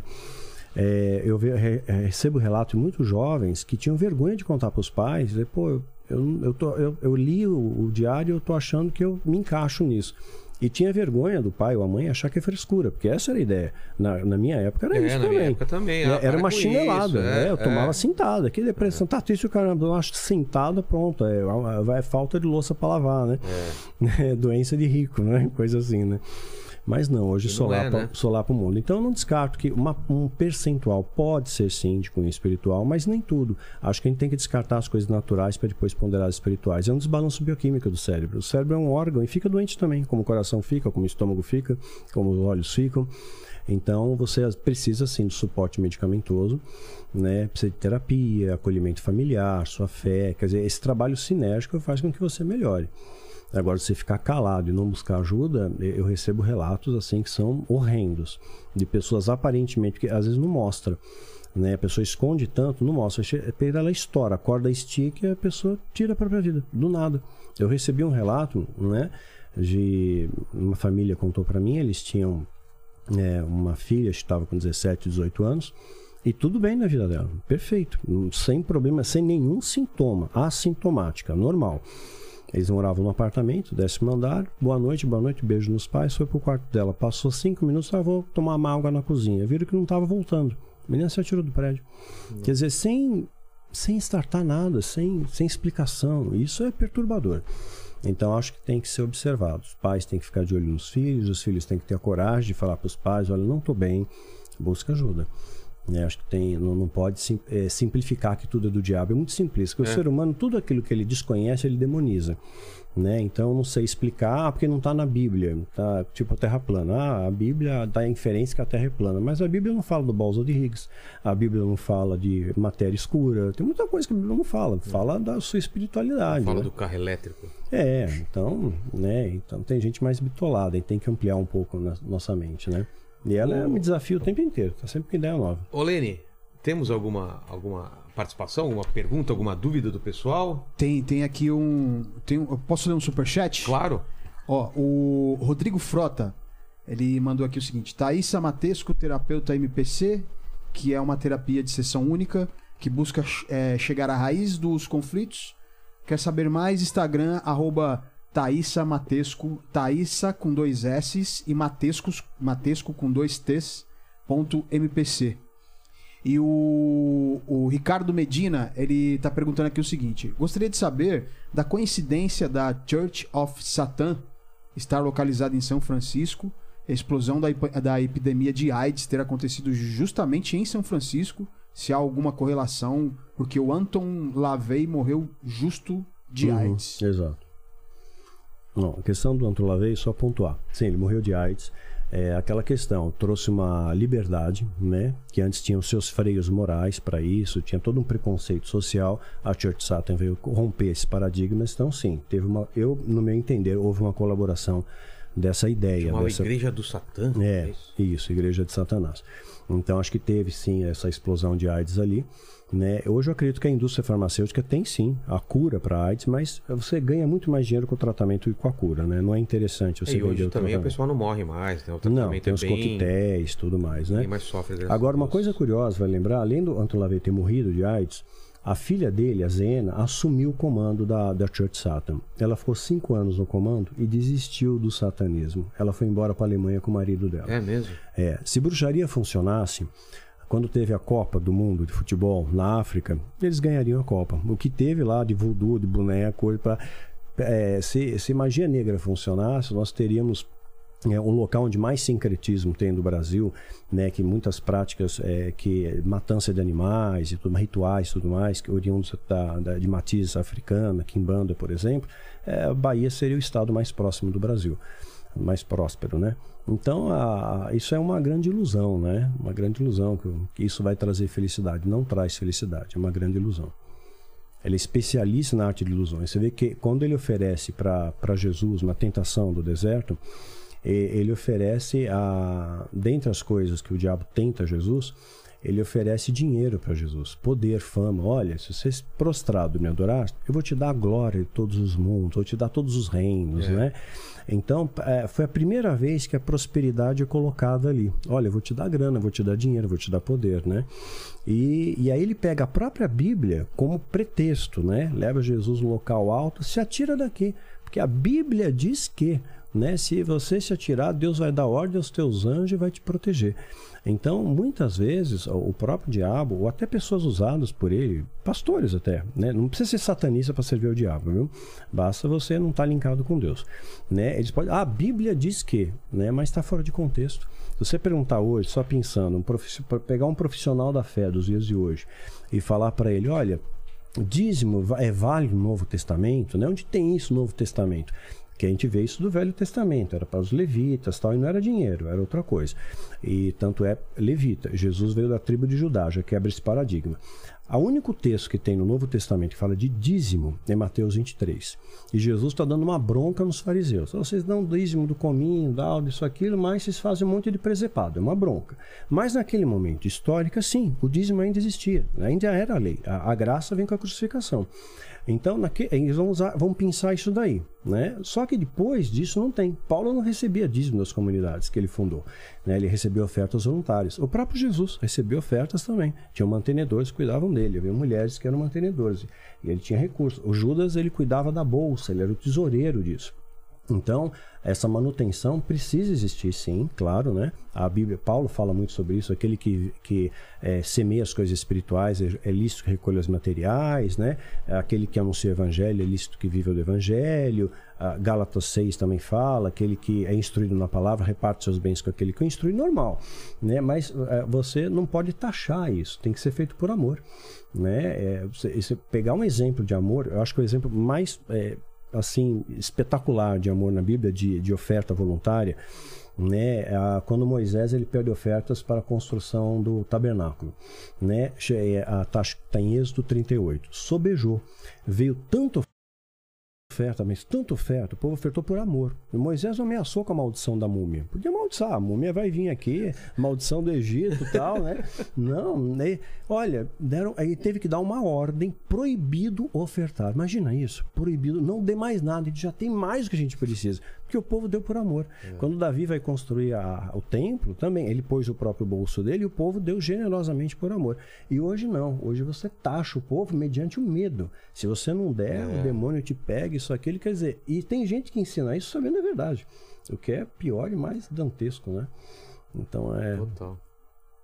É, eu preciso ir ao banheiro fazer um xixi. Perguntas. Fechou. O, tá. o Davidson Panzin, ele mandou uma pergunta aqui sobre a materialização das das entidades, ele fala assim: a questão das entidades não se materializarem com frequência é porque tudo é uma questão de gasto de energia, já que estão afastados da árvore da vida? É, na verdade, é, só pode se materializar em contextos rituais.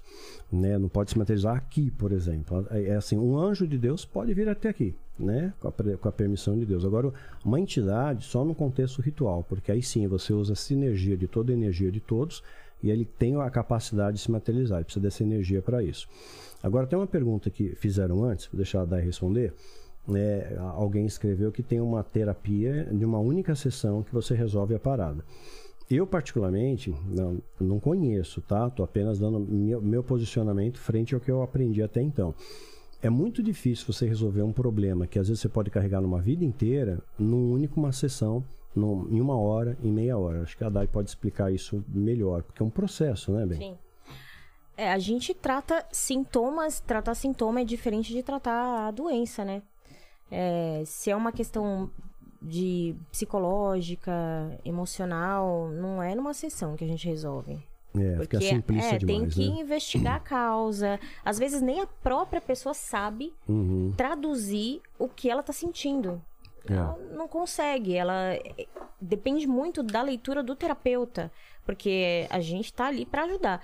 Então, pode ser que sintomas, eu acredito que sim. Como, você pode abrandar. Se é, tá com dor de cabeça, isso, toma um remédio, passou exatamente. a dor. Uhum. Mas para tratar a causa, normalmente não é numa sessão, é, não. Precisa de mais. Mais profundo, né? Sim. Tá. Mais pergunta tinha? Você tinha lido alguma eu acho que é, ele foi o, é, o Panzin que tinha falado sobre a, materializa, a materialização Sim. Dos, dos demônios. É, precisa ter uma sinergia, precisa ser dentro de um contexto ritual, senão não funciona. Esse ritual, ele é, é uma coisa que, que qualquer um pode ter acesso? Não, é alta, alta magia. É? Né? é alta magia. Isso não acontece em camadas mais baixas. O cara pegou um negócio na internet, e o moleque vai fazer isso. Não, não funciona. Não é tipo... Eu lembro que quando eu era adolescente, uh, pré-adolescente, eu sempre tive um fascínio pelo oculto, né? Tinha acho que uns 12 anos. E eu li um livro, né? Eu ia em biblioteca, era rato biblioteca, eu li um livro Como Você Se Transformar em Lobisomem. Eu queria Ai. ser lobisomem. Aí o ritual dizia que se você lamber... Tem um cara que conseguiu fazer isso, né? Não sei. Tony Ramos. Tony Ramos, Deve é. ter feito esse, esse é. ritual aí, cara. Pois é. Aí dizia que se eu tomasse água empoçada na pata de um lobo, eu virava lobisomem, né? Olha só. O problema é encontrar um, a pata de um lobo é. para ter a água, né? Então complicou para mim ali, mas eu queria ser lobisomem. Era o meu sonho ser um lobisomem. então... então, fazer um negócio de materializar é, é, é o, o, ápice do, do, do ritual. É uma, é, é uma demonstração de poder. Isso dentro da alta magia é uma demonstração de poder. Tipo, eu consigo porque eu tenho uma aliança maior, então eu posso isso. Você chegou a ver isso daí? Sim, sim. Mais Como que é a imagem do que Aí que se tá, materializa. não, não é nada esse arquétipo de Ah, não? chifre, cauda, É, vermelho. vermelho. Não, não. Isso aí tá no imaginário popular. Como que é? Né? Na verdade, ele se apresenta numa forma humanoide, bonito. atra- Ah, é? Ele quer te atrair. ele não quer te Vestido, assustar. com roupa Sim, e tudo vestido, mais? com roupa, não parece peladão. né? Vai te chocar, né? Imagina, né? O, o, o membro do É. Exato. Um, um bicho Eu desse. imaginei que era aquelas pernas de bode. Não, ou- mas até a Bíblia fala que, por exemplo, Lúcifer era um anjo formoso. Lindo. Lindo, Lindo, lindo, então, exatamente. Eu acredito peculiar. que seja a forma original, né, deles. É. Podem se materializar de várias formas, mas talvez Sim. a forma original É, poderia se materializar. Vem aqui um pouquinho, Paquito, aqui perto da câmera, por favor. Lúcifer aqui, se fosse se materializar, poderia ser nessa fórmula, nessa forma bela aqui? É, esse bigode é charmoso. olha né? só. Poderia aí, ó. Poderia ser? Poderia ser. Passar por. Passar por Lúcifer? Acho que não. É, ele Tem vai a parte aparecer da numa forma- inteligência aí, né? É, vai, vai ter a parte Obrigado, humanoide. Ele é maior, é, se apresenta com poder, então assim, ele é um Mas é pouco um cara- maior que a estatura Ah, é? normal. Cara alto, bonito. É, então é, já não alto, é o. bonito. Né, assim, a- apresenta de maneira imponente, né? Imponente. Mas nesse sentido, mas nada Mas não é assustador. assustador. Não, não é assustador. Ele Voz te- normal. Fala. Vo- voz, uma voz mais grave, mais acentuada. Você Você, poderia- sente uma energia É? muito forte. Você sente uma energia. Assim como a materialização de um anjo. Você sente uma energia. A Bíblia fala que quando Daniel, o anjo, se aproxima dele, ele perdeu as forças, ele caiu no chão, ele perdeu quase que o sentido, até que o anjo pôs ele em pé. Então, eles têm uma, uma- Na falta de uma palavra mais adequada, energia. Talvez nem seja a palavra ma- melhor para definir. Então, essas entidades têm uma energia. Você sente uma energia dele. Ele suga a sua energia térmica, né? Então, você começa a sentir arrepio, você diminui a sua temperatura corpórea, né? Mas não, nada que remeta a medo. E você poderia tocar? É, é, é- é carne? Pode tocar, É mesmo? frio, No- gelado, frio, como tocar um cadáver. Não, não emite, não- pelo menos o que eu tenho de resíduo de memória é frio, gelado, não, não tinha calor. E a função simplesmente é, é, é de poder. É... É de poder, de prestigiar, porque tem- o, o diabo não é onipresente. Então, quando é feito as festas do, do satanismo, são seis festas principais no ano, uma em cada mudança de estação, 31 de outubro, O Halloween é uma delas. Halloween é uma delas, Qual que outras? faz um contrapeso com a 31 de outubro de 1517, onde Martim Lutero faz a reforma protestante. Ah, é? Ou seja, ele resgatou algum, os valores cristãos, então o diabo, como contrapeso, a partir daí ele estabelece o 31 de outubro. Dia das Bruxas. Né? Então, uma em cada mudança de estação e também a Saturnália, que corresponde ao nosso Natal, que era uma festa pagã é, entre os romanos, né? E eles acabaram transportando como Natal. Na verdade, Jesus não nasceu no dia 25, É. né? Provavelmente fevereiro, março seria mais coeso a isso. Mas é uma data simbólica, nada de errado você comemorar isso, não tem problema. Esses, essas festividades ou essas festas pagãs, elas, elas deixam a membrana mais fina da, dessa realidade, da nossa realidade, dessa junção mundo espiritual e físico? Sim, sim. Elas têm essa função? É, porque você sente essas entidades vindo, elas podem te dar orientações, elas podem aumentar a sua capacidade intelectual, sua força, naquele momento, né, para uma demonstração de poder, né, para aquele momento. Agora, não apenas em rituais, é, outras pessoas romperam essa membrana, sem ser satanista. Você Ah, pegar é? a história de Tesla, por exemplo, um cientista brilhante, ele fez um experimento que é, ele queria ah, fazer como se fosse uma máquina do tempo. Né? Ele explodiu a usina de uma, de uma pequena cidade que cederam lá para ele, mas por um átomo, de, um átomo de segundo, ele conseguiu contemplar o futuro. Ele, ele viu o celular de hoje. Está registrado na história isso. Ah, e quando é? Tesla morreu, né, você vê como ele era importante, como ele tinha descoberto inteligente. Ó, invadiram o apartamento dele, a KGB invadiu, pegou os arquivos dele. Os Estados Unidos chegaram um pouco atrasados, pegaram o restolho. Né? Então ele tinha descobertas incríveis nesse sentido, né, de talvez hipoteticamente viagem no tempo. Quando a gente pega Nostradamus, né, eu tenho até um vídeo no meu canal, ele foi assertivo em muitas coisas. Quer dizer, como é que ele soube? Ele rompeu essa membrana, ele conseguiu entrar numa uma linha atemporal, né? Porque o tempo existe só nessa dimensão, né? É fora dessa dimensão não tem tempo, né? O tempo não existe. Tudo é agora. É, tudo é agora. É como se você conseguisse ter um irmão gêmeo seu na, na próxima Centauri, ou Alpha Centauri, que é a estrela mais próxima da Terra depois do Sol, 4 anos-luz da Terra. Mais 4 anos-luz, né? Trilhões de quilômetros. 300 mil quilômetros por segundo na velocidade da luz. Seu irmão gêmeo está lá. Vamos supor que ele, ah, sei lá, a Alpha Centauri explodiu. Você só vai ver aquilo quatro anos depois. Até a luz chegar aqui, quatro anos depois. Você viu, você viu aquilo no presente, mas lá já é passado. Então, presente, passado e futuro acontecem ao mesmo tempo. E por alguma razão, né, a Nostradamus, por exemplo, ele conseguiu romper essa membrana. né? ele acertou coisas extremamente pontuais. Ele acertou a morte de um rei, acho que Henrique VIII, se me falha a memória, exatamente como ele morreu. Ele, ele não participava de, de festividades, que era aquela justa, sabe, aquelas competições. Ele não participava, ele resolveu participar, né? e tinha armadura, protegido, e calhou, e ainda ele escreveu na, na cintura de Nostradamus isso, como ele ia morrer. Né? E ele morreu exatamente como? Quer dizer, explodiu o negócio, entrou uma, uma farpa pela armadura dele, perfurou o olho, chegou no cérebro, levou 10 dias para morrer. Acertou incêndio, em, acho que foi em Londres, 1666, na mosca. Então, assim, teve muita coisa assertiva. Então tem pessoas que têm esses satanista. vislumbres do futuro Pode porque ter. romperam essa. É. Mas romperam essa, essa membrana com a ajuda de espíritos, de demônios ou simplesmente Não, pela não, eu genialidade? acho que a nossa- o nossa mente- cérebro vibrou de um É, jeito. a nossa mente, eu acho que ela tem a capacidade disso, se devidamente estimulada, devidamente treinada, não precisa necessariamente estar aliançada a uma entidade. Eu acho que Deus projetou isso pra gente É. com algum propósito. Sabe aquela intuição que às vezes você pega, poxa, não vou sair de casa hoje, ou vou sair um pouco mais tarde, ou não me, essa pessoa aqui é, parece boa, mas não é boa. Né? É uma coisa que a gente pode chamar de intuição, mas é alguma coisa que você percebeu é, que os seus, as suas camadas sensoriais não perceberam, mas você sentiu alguma coisa que aquilo não está certo. Entendi. Né? Mais ou menos isso. É o lance que cientificamente a gente vai falar de frequência, né? Você captou a frequência de uma informação, de alguma coisa, Uhum. por conta exatamente da vibração que a gente está emanando. Você pode é, entrar em simbiose com alguma situação, com algum pensamento, mesmo que essa situação não esteja ocorrendo aqui, nível físico, por causa da vibração. Entendi. Então você vai mudando de frequência e você entra em simbiose com alguma informação aí. É.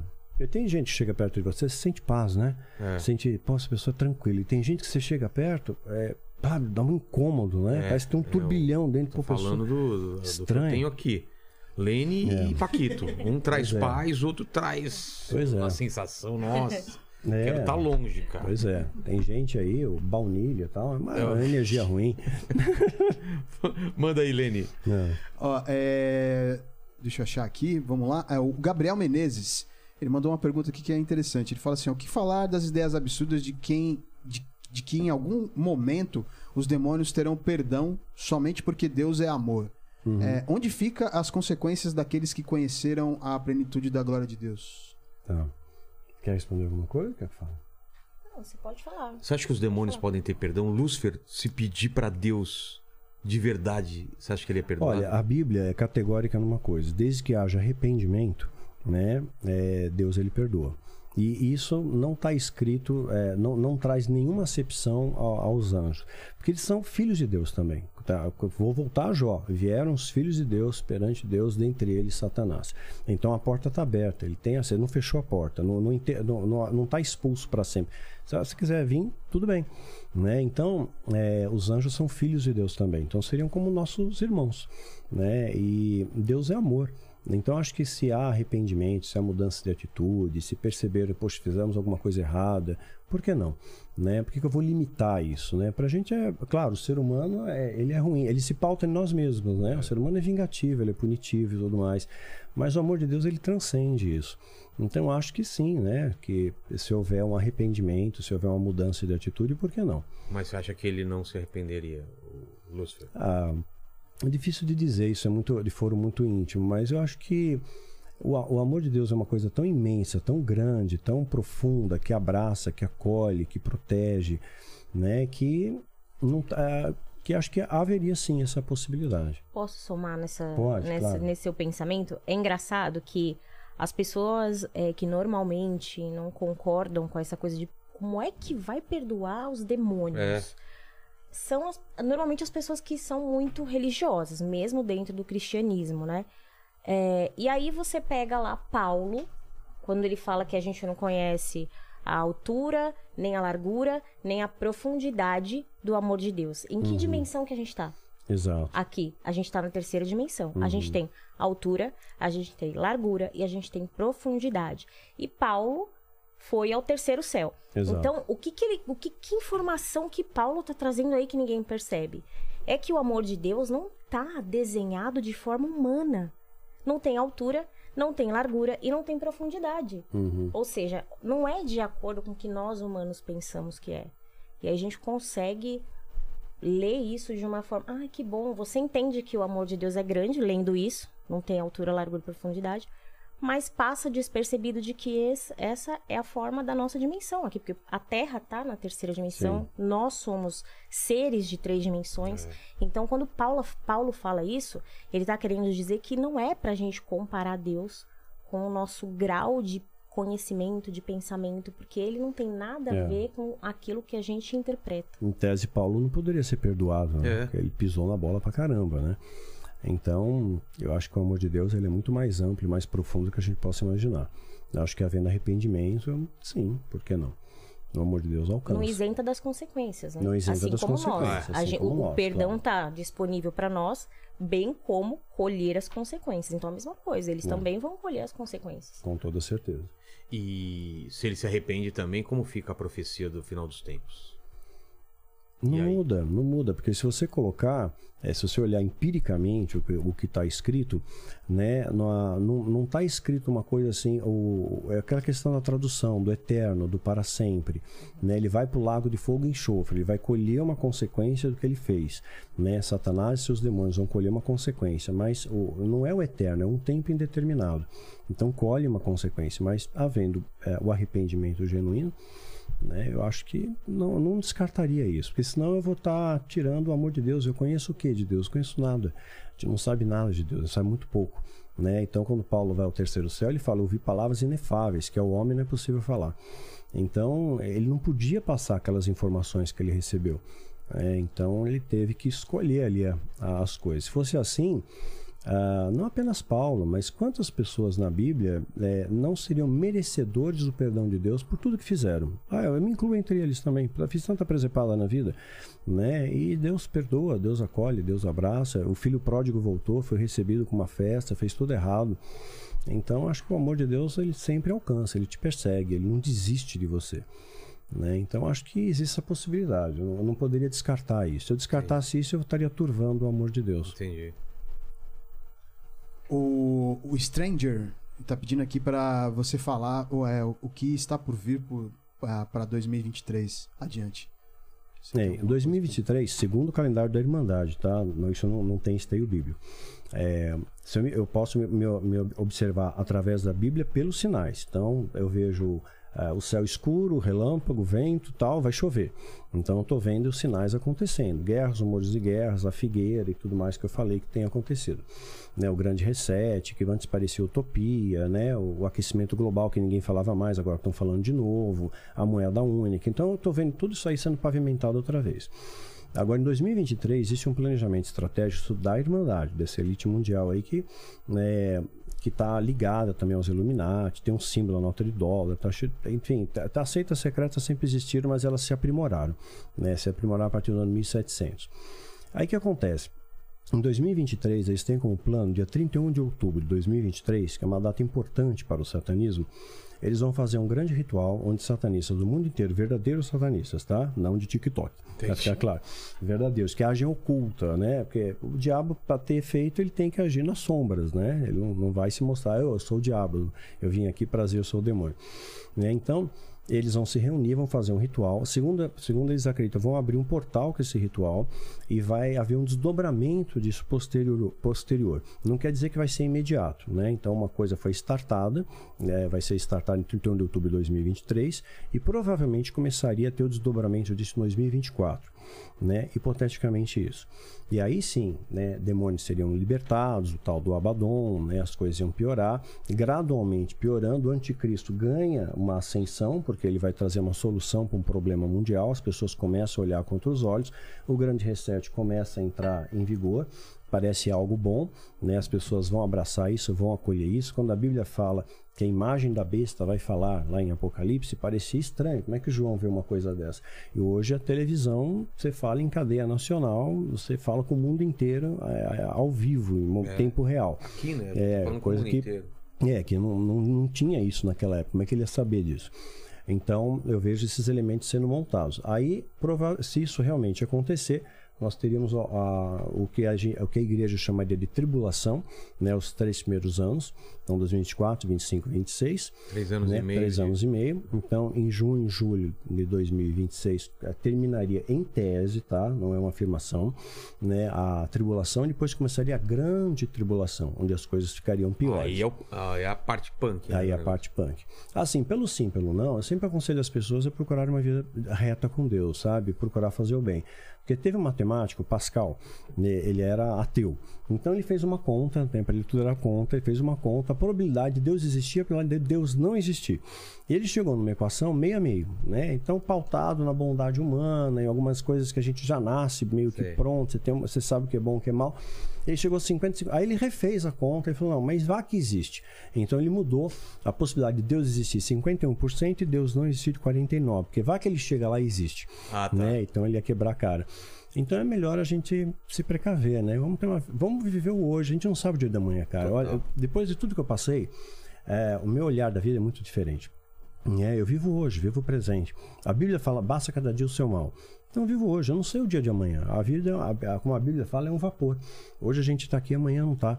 E você vai ser lembrado pelo que você é, não pelo que você teve. Sabe que o arrependimento de morte foi feito, tem até um livro sobre isso. Uma enfermeira pegou pacientes terminais e perguntou para eles, estavam morrendo, "Mas qual é o seu arrependimento? Ninguém falou, quero um milhão a mais, devia ter ido para Paris, É. Devia ter, não, devia ter amado mais minha esposa, abraçado mais meu filho, devia ter dito mais eu te amo, perdoado mais. Esse é o arrependimento no leito de morte. Então, não precisa deixar para amanhã o bem que você pode fazer hoje. né? Então, a gente tem que viver a vida com intensidade, sim, ser grato. Bíblia fala em tudo da graça. E tem coisas que a gente não entende. Por que eu vou agradecer por isso? Parece uma coisa, é, não está dando certo para mim, mas aquilo tem um propósito, tem um objetivo que você vai enxergar lá na frente. Às vezes a gente não vê tudo na hora. Entendi. E a gratidão, só vou pensar só o que ele falou. É, a gente fala muito de pensamento positivo, energia positiva e tal. Na verdade, o nosso pensamento positivo não funciona nada. Você pensar positivo. É, você tem que colocar o coração nesse seu pensamento positivo. Então, quando a gente fala de gratidão, a gente tem que estar inteiro nessa coisa de agradecer, de gratidão. E ainda que essa coisa não exista, né? A gente filtra isso por aquilo que a gente chama de fé. Ah, então, o que, que é o exercício da gratidão? É você agradecer, sabendo que aquilo que você precisa já está provido para você e de fato você agradecer por aquilo. Então você tem que entrar nessa frequência, você tem que entrar de fato nessa vibração para que isso vire um sentimento, uma emoção. Aí partindo desse princípio é que você faz com que as a- o pessoal chama de lei da atração, tal, que é uma sublei na verdade, né? Mas é o que faz com que você atraia as coisas boas. Então, quando a Bíblia fala em tudo dai graças, é também um incentivo a você voltar, olhar para dentro de você e exercitar isso, de que de fato, se ah, você chegou até aqui, você está sendo cuidado e apesar das coisas que acontecem com a gente, esse exercício da gratidão ele muda de fato a nossa vibração, muda a nossa frequência. É, já aconteceu várias vezes comigo de do- ao exercitar isso, coisas que eu queria, que eu já nem lembrava mais que eu queria, vieram assim de uma forma fluida. Eu nem lembrava mais que eu queria aquilo que eu tinha pedido. Então, porque você entrou nessa frequência. E aí tudo aquilo que tá é, que representa para você essa coisa boa, tudo que tá na- no, no seu biocampo, você acaba permitindo com que venha até você, porque é como se você tivesse liberado um fluxo. Então, a gratidão é um- uma ação muito importante para poder equilibrar as nossas emoções, equilibrar a nossa energia, ah, equilibrar a nossa fé. E aí esse exercício faz com que você de fato atraia as coisas não por- porque você está pensando positivo, mas o pensamento é apenas o começo de algo que você tem que deixar virar um sentimento, né? A Bíblia fala que o coração é a fonte da vida. Ainda fala, guarda o coração, porque é a fonte. Uh, em outras traduções dizem, é o, é o caminho, é por onde flui a vida. Ou seja, o que você sente como verdade é isso que você vai viver. É isso que você vai colher. Então, quando a gente exercita a gratidão, quando a gente sente de fato, deixa o coração, que é a origem de todas as coisas, é, ter liberdade para pulsar essa sensação positiva, essa esse descanso, porque você sabe que por meio da fé você consegue alcançar o que você precisa, de fato, realmente é, é um caminho, né? É, um, é uma fonte que faz com que você colha aquilo que você está liberando do seu coração. Então, não é o pensamento positivo que gera uma, uma colheita boa, é o sentimento positivo. É, só complementando, ah, muitas vezes é vendido nas igrejas que Deus sempre cura, né? Que você vai na igreja em busca de cura, em busca do milagre, é o grande vitrine hoje em dia além da prosperidade. E quando você hipoteticamente não é curado de uma enfermidade, é interpretado que faltou fé em você, que você é. tem uma legalidade, que você tem uma brecha, etc e tal. Mas na Bíblia diz que Eliseu, que recebeu a porção dobrada de Elias, que Elias era o cara, Eliseu recebeu o dobro da porção da unção dele. É, Eliseu morreu da doença que ele tinha. Está escrito na Bíblia, Deus não o curou. Há uma inferência que ele teve câncer. Paulo não foi livrado do seu espinho na carne. Paulo também tinha como um filho a Timóteo. Gostava muito de Timóteo como um filho. Um lenço de Paulo curava o enfermo. Não vendia um lenço, não tinha um lenço ungido naquela época, mas ele curava o enfermo. E por alguma razão, Paulo não foi um instrumento nas mãos de Deus para curar Timóteo. Ele tinha problemas de estômago. Então ele escreve: olha, mistura um pouco de vinho na água, porque a água era muito alcalina, e ele tinha problemas de estômago. Por causa do teu estômago e por causa das tuas múltiplas enfermidades. Então era um menino frágil, podre. Né? Paulo também fala: deixei Trófimo doente em Mileto. Quer dizer, já tinha esse nome Trófimo, imagina o bullying na escola, ainda ficou doente. Então nem sempre Deus cura, né? mas ele vai te dar força para você suportar aquela situação.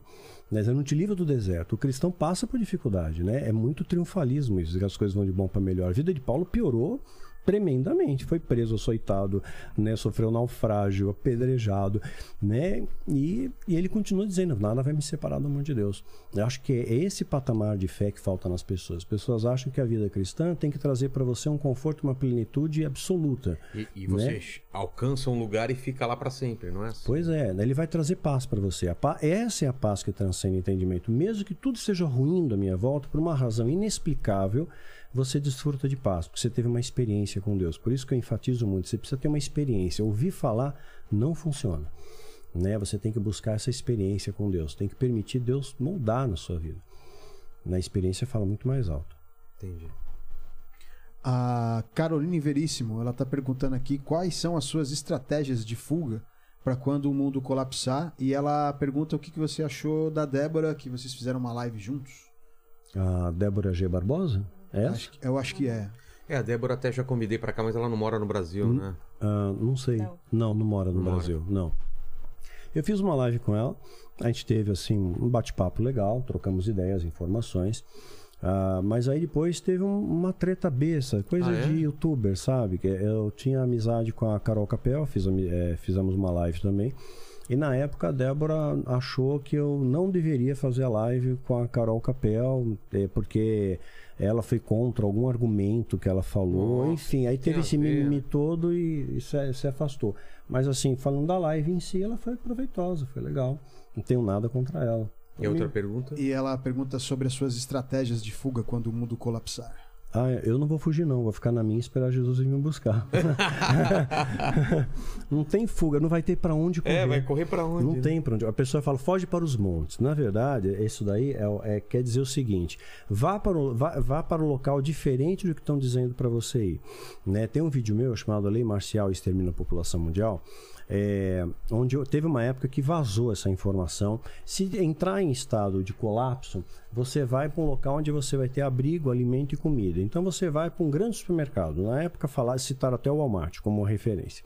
Falar até das gaiolas do Walmart, você se lembra dessa historinha. Então, vá para lá, porque lá está protegido. Então, é, é, justamente o oposto. Não vá junto com a multidão, não vá com a manada, né? Vá, vá para o lado oposto, porque lá você está mais susceptível, lá eles é. podem te exterminar. Então é isso, fugir para os montes é para um local isolado. Não quer dizer que o monte você está protegido, né? Não vá com a manada. Mas eu não estou preocupado com isso não, né? Tô descanso no Senhor e E pronto. pelo que você falou, então, o anticristo tá, pra- tá muito provavelmente pra ser. Tá provavelmente pra. Tá provavelmente, tá estranho, né? Não. Será provavelmente o Trump ou não?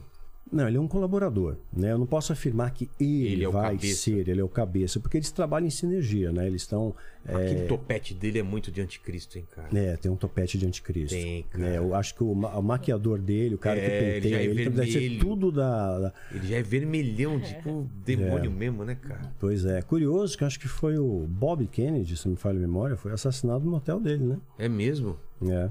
Hotel Ele estava fazendo o discurso lá de. eh, Ele ganhou as eleições, tudo. Aí a- é uma história muito estranha. Tem um documentário na Netflix sobre isso. Acho que foi o Bob Kennedy. Ele que teve um rolo com a Marilyn, né? Foi esse, Bob? Não, foi o. Esqueci, porque é tanto Foi Kennedy. o que Kennedy morreu. principal lá, o. Não, então foi o Bob, foi o irmão. É.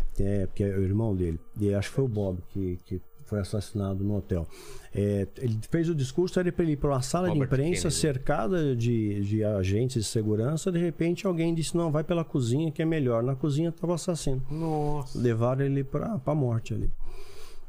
Então tem muita coisa sinistra Então, aí. o Trump é um cara que vai ajudar, mas não é o cara ainda, né?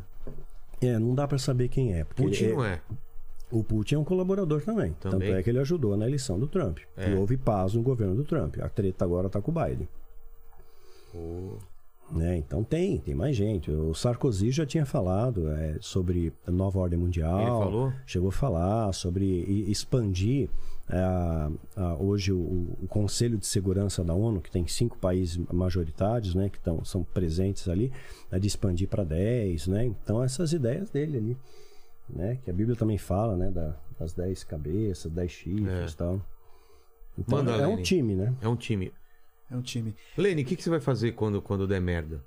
Ah, eu vou. Eu vou ser, eu vou ser levado pro céu junto É, Você com céu. certeza, É, cara. É, eu- embora o Paquito, eu, acho que a gente É, fica. partiu o caso. Mas o né? Lene, eu acho que ele vai rapidão, não é, cara? Eu acho que ele vai na primeira leva, velho. Antes de acabar, ele já vai. É tipo, já tá a mãozinha levantada aqui, né? já É. vai puxando dar um ele. toque né? nele assim, ó. Vai acabar, vou te pu- puxar antes. No meio de uma live, imagina, no é. meio de uma live. Lene! Pois é. Foi. Porque dizem que é, é assim, né? É, é de repente. É, a Bíblia tem- fala sobre isso. né? Dois estão no campo, de repente um desaparece, é, o meio cara tá pilotando um para trás. avião, é. de repente, tchau. É, uma das possibilidades é essa Nossa, cara. Já pensou? Você tem mais ou menos a desmaterialização como aconteceu com Jesus, né? Quando ele. é, o corpo dele Teve mais sumiu. um também Ele que- sumiu. Quem que né? é? Que... Teve outro que foi arrebatado, teve É, Enoque, sim. Enoque, é. Teve É Enoque. E- é, Elias também, né? Elias, Foi levado Elias. por carruagem. de Elias, né? E Enoque também. Fala, Lene. É, eu não sei se você já respondeu essa pergunta nas outras lives, Ok. mas o Oliver tá pedindo pra você falar sobre a maçonaria. Ah, acho legal. Na outra, Aham. na outra a gente não falou muito sobre isso. É, não houve um É. ensejo muito apropriado. É. Na, na verdade, a maçonaria é uma seita secreta, portanto discreta. Quando né? que ela começa? O início da Pois é, eles têm assim como é, uma orientação de raiz que eles têm o, conhecimento dos construtores que remonta à época Os dos arquitetos. Os arquitetos, que remonta à época ali da época das pirâmides, né? Tinha, que tinha uma sabedoria. É, que tinha uma um sabedoria que conhece. Tanto é que você passa em muita cidade do interior, você vê lá o esquadro É. compasso, que é um símbolo da maçonaria de construção.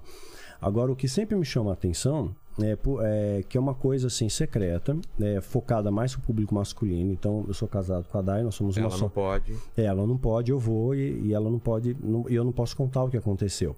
Então as coisas de Deus, elas são muito às claras, né? Tá tudo na luz, né? Então não tem nada secreto, né? Quando você esconde demais, tem alguma coisa ali. Dentro da questão, também um outro fator a ponderar é que eles adoram a figura do Bafomé. Embora eles ah, dizem que não, mas tem a figura, é clássico A ali. figura é o que? Um bode? É, aquele bode, meio bode, meio mulher, tem seios de mulher, tem cabeça de bode, tem a- as mãos que ficam invertidas, Sei, né? sei, sei é a Cascos, quer dizer, Deus ele fez o homem à sua imagem e semelhança. Aí de repente você tem que fazer uma adoração a uma entidade zoomórfica monstruosa daquela. Já é uma outra coisa Qual é que leva a o ponderar. significado dessa entidade? O que, que ela. Ela remete ao Tem na próprio... Bíblia alguma coisa disso? Não, mas ele remete ao bode. Então, o, É. o símbolo majoritário do satanismo é o pentagrama, né? Onde vai encaixar o bode, é o pentagrama invertido, onde a ponta está para baixo. Tá. né? Então re- parece o bode. Essa representação está ligada ao bode descrito em Êxodo. Haviam dois bodes, né? Um era solto no deserto, O, o de né? expiação? Um de expiação, e outro era sacrificado. Sacrificado. Esse que é de expiação, que era solto no deserto, representa ao luz do satanismo a liberdade. Ele foi solto. Então ele está lá no meio. E ele carregava todos os pecados Todos os da, pecados. da então, tribo. sim, ele representa a representação do pecado. É. Tem as cinco pontas, representa os cinco continentes, uma série Sei. de fatores de representação. Então o bode está representado ali. Então a gente vê um, um dos exem- um dos símbolos da maçonaria está ligado ao bode. Agora você não Que pode. estranho. Não dá para afirmar que todo maçom é satanista. Ah, não. Seria um absurdo. Seria isso. os caras numa- É, no patamar mais elevado ali, né? Inclusive. E eles a- fazem o bem também, eles, eles ajuda, ajudam. tem obra social. E se ajuda, você não vê maçom pobre, É, passando exatamente, um dificuldade. ajuda o outro. Um ajuda o outro. Eles são bem, bem unidos. É. Né? Então, Mas é, quando chega a, eu acho que a patamares nível? mais elevados, né? 32º, 33º, né? se você tiver potencial, eles vão avaliar seu potencial, que- porque tem seitas mais escalonadas mais assim, eles vão te puxar para fazer parte de um outro time. Aqui né? no Brasil tem algum maçom famoso? Tem, história? tem, tem famoso. Tem, tem a- nós vemos políticos famosos É. aqui no Brasil que são maçons. Pô, quer ver um exemplo? Isso aí eu posso falar porque já foi, né? Tá. Jânio Quadros. Ele era maçom? Sim, inclusive um dos discursos de Jânio Quadros, quando ele faz a renúncia, Sei. né, ele fala forças ocultas, né, é, me, me obrigaram a fazer isso. E ele era maçom. Provavelmente ele teve uma orientação da maçonaria para abandonar o poder. Tancredo Neves, Tancredo, né, ele tinha ligações indiretas com a maçonaria, mas ele chegou a falar, olha, agora eu assumi, nem Deus me tira daqui. Triputia a Deus, né? E ficou uma coisa muito estranha, porque ele estava bem. Você lembra que era só um porta-voz? Ninguém mostrava a cara dele. É. Era um porta-voz, dizia, passava o relatório médico dele e acabou. Né? Então todo mundo estava olhando para Tancredo, ninguém sabia quem seria o vice. Né? Então o, o vice sempre entra em momento estratégico. Então a maçonaria ao longo da história teve muito poder. Né? Nos Estados Unidos? Não, No mundo inteiro teve bastante poder. Tem algum famoso nos Estados Unidos? Ah, a própria nota de dólar tá cheia de símbolos maçônicos. Quais? Na, a nota de um dólar tá cheia de símbolo Então, maçônico. Qual que é o símbolo maçom? O olho lá do... Da... É, tem o olho que tudo vê, né, que é o olho, remete ao olho de Horus também, que vai estar ligado à maçonaria, vai estar representado ali na nota. Illuminati também. É, os Illuminati também. E tem outros símbolos mais. Tem uma coruja pequenininha, né? Símbolo de sabedoria. É uma ave noturna, então é sabedoria oculta ou noturna. Tem uma série de coisas que remetem à maçonaria também. Tem a data embaixo, né? Que a maçonaria Ah, foi fundada.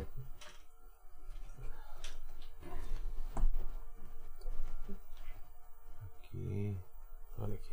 É, vai aparecer novos órgãos seclório. Né? Redondinho aí. Não foca, né? Aí, focou. É, tem bastante coisa. Aí tem E muita a pirâmide, coisa. a pontinha da pirâmide. A corujinha é tá ouro, bem discreta, não dá pra-. Uhum. Tem uma data aqui embaixo, em números romanos. Foi a data que foi fundada é, a seita Illuminati. Ah, é? né? Tem bastante informação aí. E por que não dólar? É que circula mais. É, né? Mais pessoas vão ter, ter acesso aí. E tem, tem muito mais coisa. Tá cheio, se fosse falar no outro dólar, tem coisa pra caramba. Mas tá qual a relação do- da maçonaria com o final dos tempos? Teve muitos presidentes americanos que foram maçons também. Se você reparar, na história americana, ah, os americanos sempre tiveram um cunho protestante. É. né? Ele vendia essa imagem protestante. Depois do governo de, de- do Reagan, Ronald Wilson Reagan, seis letras em cada nome, curiosamente, inclusive ele fazia parte de uma seita que se reunia. É, eu acho que tiraram esse vídeo da internet, devem ter passado uma rasteira nesse vídeo. Era um canal chamado, acho que era Espírito Online, e tinha um, ah, um vídeo chamado Adoradores do Diabo, onde ele mostrava pessoas muito importantes, dentre eles Reagan, que se refugiavam numa fazenda para fazer um encontro secreto que ninguém sabia o que rolava lá dentro. Teve até um repórter que conseguiu se embrenhar no meio da mata e ati- através eh, tinha um lago, né? E ele conseguiu numa clareira filmar algumas pessoas fazendo parte da seita e havia uma grande coruja ali, que é um símbolo da sabedoria noturna. Né? Depois não se ouviu mais falar desse repórter, ele desapareceu. Então tem muita coisa curiosa aí. Aí depois o Reagan mudou, mudou, o arquétipo americano mudou. Ele era maçom? Não, não era maçom, mas estava ligado a, a uma seita satânica. Sei. Então, nem todo maçom está ligado ao satanismo, né? Entendi. Mas é- é- tem um livro, esse livro é, também foi banido. Não é interessante que você saiba a verdade. Então, tem muita coisa que traz à à tona alguma coisa e aquilo é abafado rapidamente. Né? Lembra que uma época saiu uma matéria na Veja dizendo que a urna eletrônica foi fraudada. Né? Afirmaram, fraudaram as urnas em Alagoas. Né? Abafa isso a história. Urna eletrônica não pode falar isso pro povo. Né? Estados Unidos usa papel. Então você manipula voto, fato. Então abafa a notícia. Da mesma forma, né, a- essa questão do Reagan foi abafado também. Não fala- citou ali que ele fez parte da, daquele grupo, abafa a história, não fala mais sobre aquilo. Não tem muita coisa que às vezes sai uma centelha, vem outra, vem os bombeiros, né? É. Vem os bombeiros. A morte da Marielle. Acha que vão descobrir quem matou? Nunca vão descobrir. Já descobriram e não querem falar também. Não, né? é, ela, devia, ela esbarrou em alguma coisa. Ela Entendi. descobriu alguma coisa. Ah, entendi. entendi. Contra essa esbarrou. Se você observar a história, tinha um delegado, eu nunca vou esquecer disso. Ele deu uma entrevista no Fantástico, até ele estava conduzindo as investigações e ele chegou no- nos atiradores. Ele falou: é questão de dias eu vou chegar no mandante.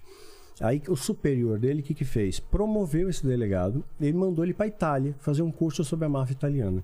Tirou ele do caso. Nossa. Quer dizer, a, Ele a- tava chegando e, e tiraram ele. as seitas, elas se protegem. Você nunca vai pegar o que um, um legítimo satanista faz. Eles, se, eles têm juízes, desembargadores, promotores, políticos que se protegem. Tem um Mas a documentário. Marielle, de alguma forma, tava. Eu acho que ela esbarrou, ela descobriu alguma coisa, provavelmente. Que não inferência. deveria tá, É. Não deveria Tem um, um, um documentário, fica a dica aí para os seus telespectadores, pros seus ouvintes aí, não sei como é que vocês chamam, seguidores, né? É, assistir, chama Os Filhos de Sam. Tá na, na Filhos Netflix. de Sam. Filhos de Sam.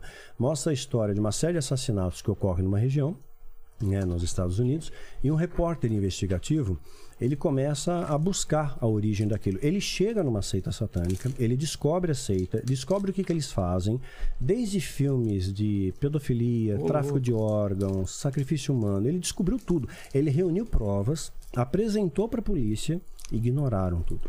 Ignoraram. No final, ele caiu em descrédito, perdeu emprego, morreu sozinho. Né, provavelmente solitário. tem gente grande envolvida e aí. Muita gente grande, você não descobre. Às vezes perguntam pra mim, eu já fui. é, Não tinha a história da, da Hillary Clinton e do Clinton, que eles iam pra uma ilha com não sei quem. Lembra Aham. desse papo aí? Mas não precisa ir tão longe. O Collor mesmo, a- na Não. casa da Dinda, Eu- né, a esposa dele famoso, falou. né? É. Falou. E ele tá aí. Tá aí, pleno da Silva. Né? Tinha rituais, né? Fazia Tinha ritual. rituais. Você vê que não foi por acaso. Tancredo Neves sumiu. É, aí é- ele foi assassinado. É. Né? Teve um legista, não sei se era o Palhares na época, ele falou que pelo ângulo do projétil ele foi assassinado. Não foi, crime- não, não foi suicídio, não foi um crime passional. Né? Abafaram o caso. É. Do Aí PC o- Farias. É, PC Farias. Depois teve também o irmão do Collor que Verdade. veio, morreu de câncer fulminante. Quer dizer, se protegem e não, não sabem. Então eles estão tão bem guarnecidos. Ulisses foi o principal articulador do impeachment do Collor. Sumiu com o Ulisses. Caramba. né? Então tem muita coisa ah, sendo articulada nos bastidores aí. Eles são muito bem organizados e se unem pra caramba. Mas aí, desculpa até de tocar nesse assunto, mas você não acha que no seu caso também pode ter sido uma retaliação? Eu cheguei a pensar nisso. É, num, primeiro momento eu cheguei Você a pensar chegou a pensar, nisso. né? Porque Cheguei a você é um pensar. cara que fala basicamente sobre isso, de uma coisa que estava encoberto, de repente você traz à tona, e os caras falaram, meu, a gente tem que calar esse cara. E vamos, vamos retalhar, não pode sim, ser sim. isso. Uma das ameaças, inclusive, que o satanismo faz é caso você saia do, do satanismo e revele os seus segredos. Isso. Segredos, eu digo, a magia ritual. Né? Isso eu nunca falei. Você nunca nu- falou? Nunca falei porque é irrelevante. Né? Então eu honrei o, o meu juramento e fiz isso para Deus. Pedi, é, é, jurei a Deus também. Né? Porque não traz relevância para ninguém. Vou ensinar bruxaria. É. Eu ensino modus operandi. Eu mostro o carro, a magia é isso aqui, é o carro. Só que eu tiro a chave, tiro a gasolina e não vai funcionar. Né? Eu não dou os ingredientes para aquilo funcionar, para dar ignição. Mas eu entendo, minha esposa tinha depressão, Né? Então ela tinha já um patrimônio genético depressivo, faz, tratava a depressão, tinha síndrome de borderline associada à depressão. Então, evidentemente, meu filho herdou esse patrimônio genético, teve alguns gatilhos e acabou a, ativando. Então eu vejo que tudo, é, se a Bíblia diz que tudo colabora para aqueles que amam a Deus, nada fica fora desse tudo. Então eu cheguei a pensar nisso, pensei bastante, orei, falei com Deus. Eu vejo Teve como... alguma revelação? É, o que eu senti de Deus foi que realmente Deus trouxe um livramento. Talvez meu filho fosse sofrer mais. Entendi. Né? Porque eu, eu vejo casos que chegam até mim hoje, pessoas que aparentemente são curadas, vai, num quadro depressivo, especialmente se tem a ideação suicida associada, né? E aparentemente ficam bem, ficam bem cinco anos. De repente, com 25 anos se mata, sem Que não motivo foi nenhum. realmente. É, porque tá lá dentro É. ainda, tá lá dentro. Então poderia ser pior, né? Então eu falei, ok, Deus livrou ele da dor. Eu vi quanto ele sofreu, sabe? Porque a, a depressão é um câncer na alma, você não enxerga, né? Mas tá lá.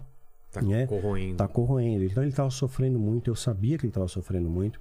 E eu vejo ali como um livramento de Deus, Deus permitiu, ok, te livrou a dor dele. Com a minha esposa também, ela sofreu muito e ela é, morreu da maneira que ela pediu para Deus. Ela É. foi dormir e acordou no céu.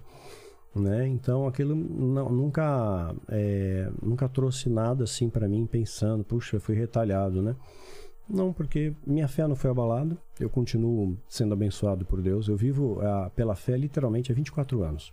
Não tenho salário, 13 terceiro, tenho os livros, mas ninguém vive de livro no Brasil, É. o royalty é pífio.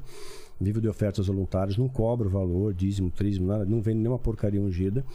Então Deus manda o suficiente para mim e tá tudo bem, já passei necessidade, hoje eu entendo. Eu vejo na Bíblia Paulo falando, passei necessidade, tive abundância tal, eu entendo que é isso. Literalmente passei fome, é, tive busca e apreensão do carro, cortou luz, cortou telefone, né? Então passei por muitas dificuldades assim, mas depois, né, acho que é, eu aprendi nisso a depender de Deus.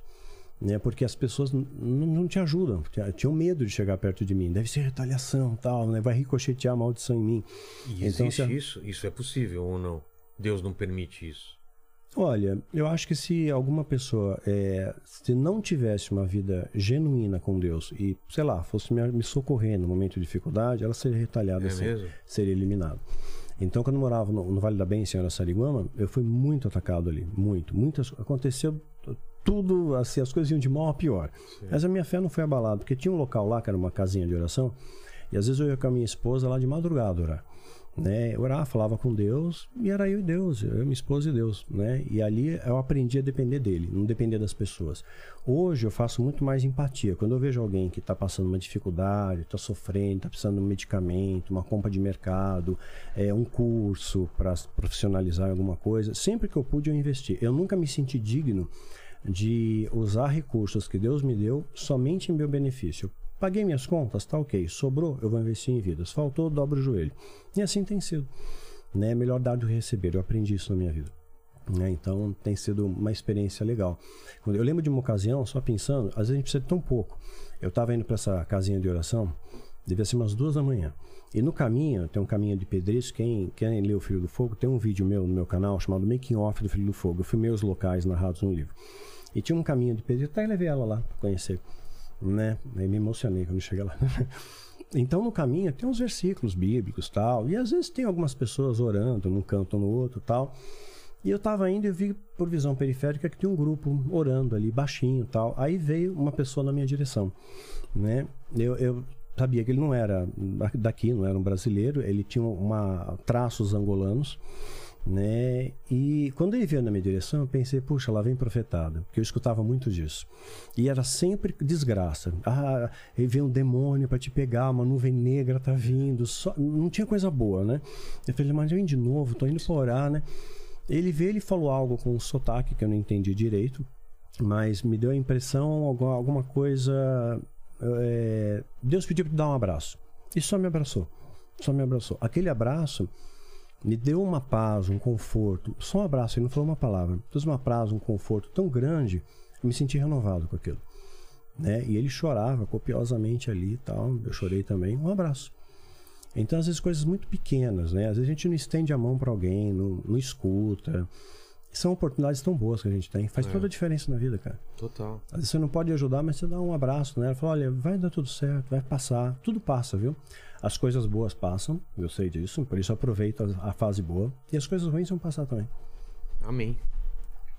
O, Marco, o Marca Mestra Design de Marcas por Pedro Barros. Ó, acabei de fazer um jabá, hein, Pedro Barros. É, é, ele fala aqui, ó. Boa noite. Como cristãos devem estudar e entender o hermetismo? Tive uma curiosidade sobre esse assunto, mas não quero adulterar a crença em Cristo como Salvador. O que, que é o hermetismo? Eu tenho um vídeo no meu canal sobre isso, uma série sobre hermetismo. Mas ela pode explicar bem também.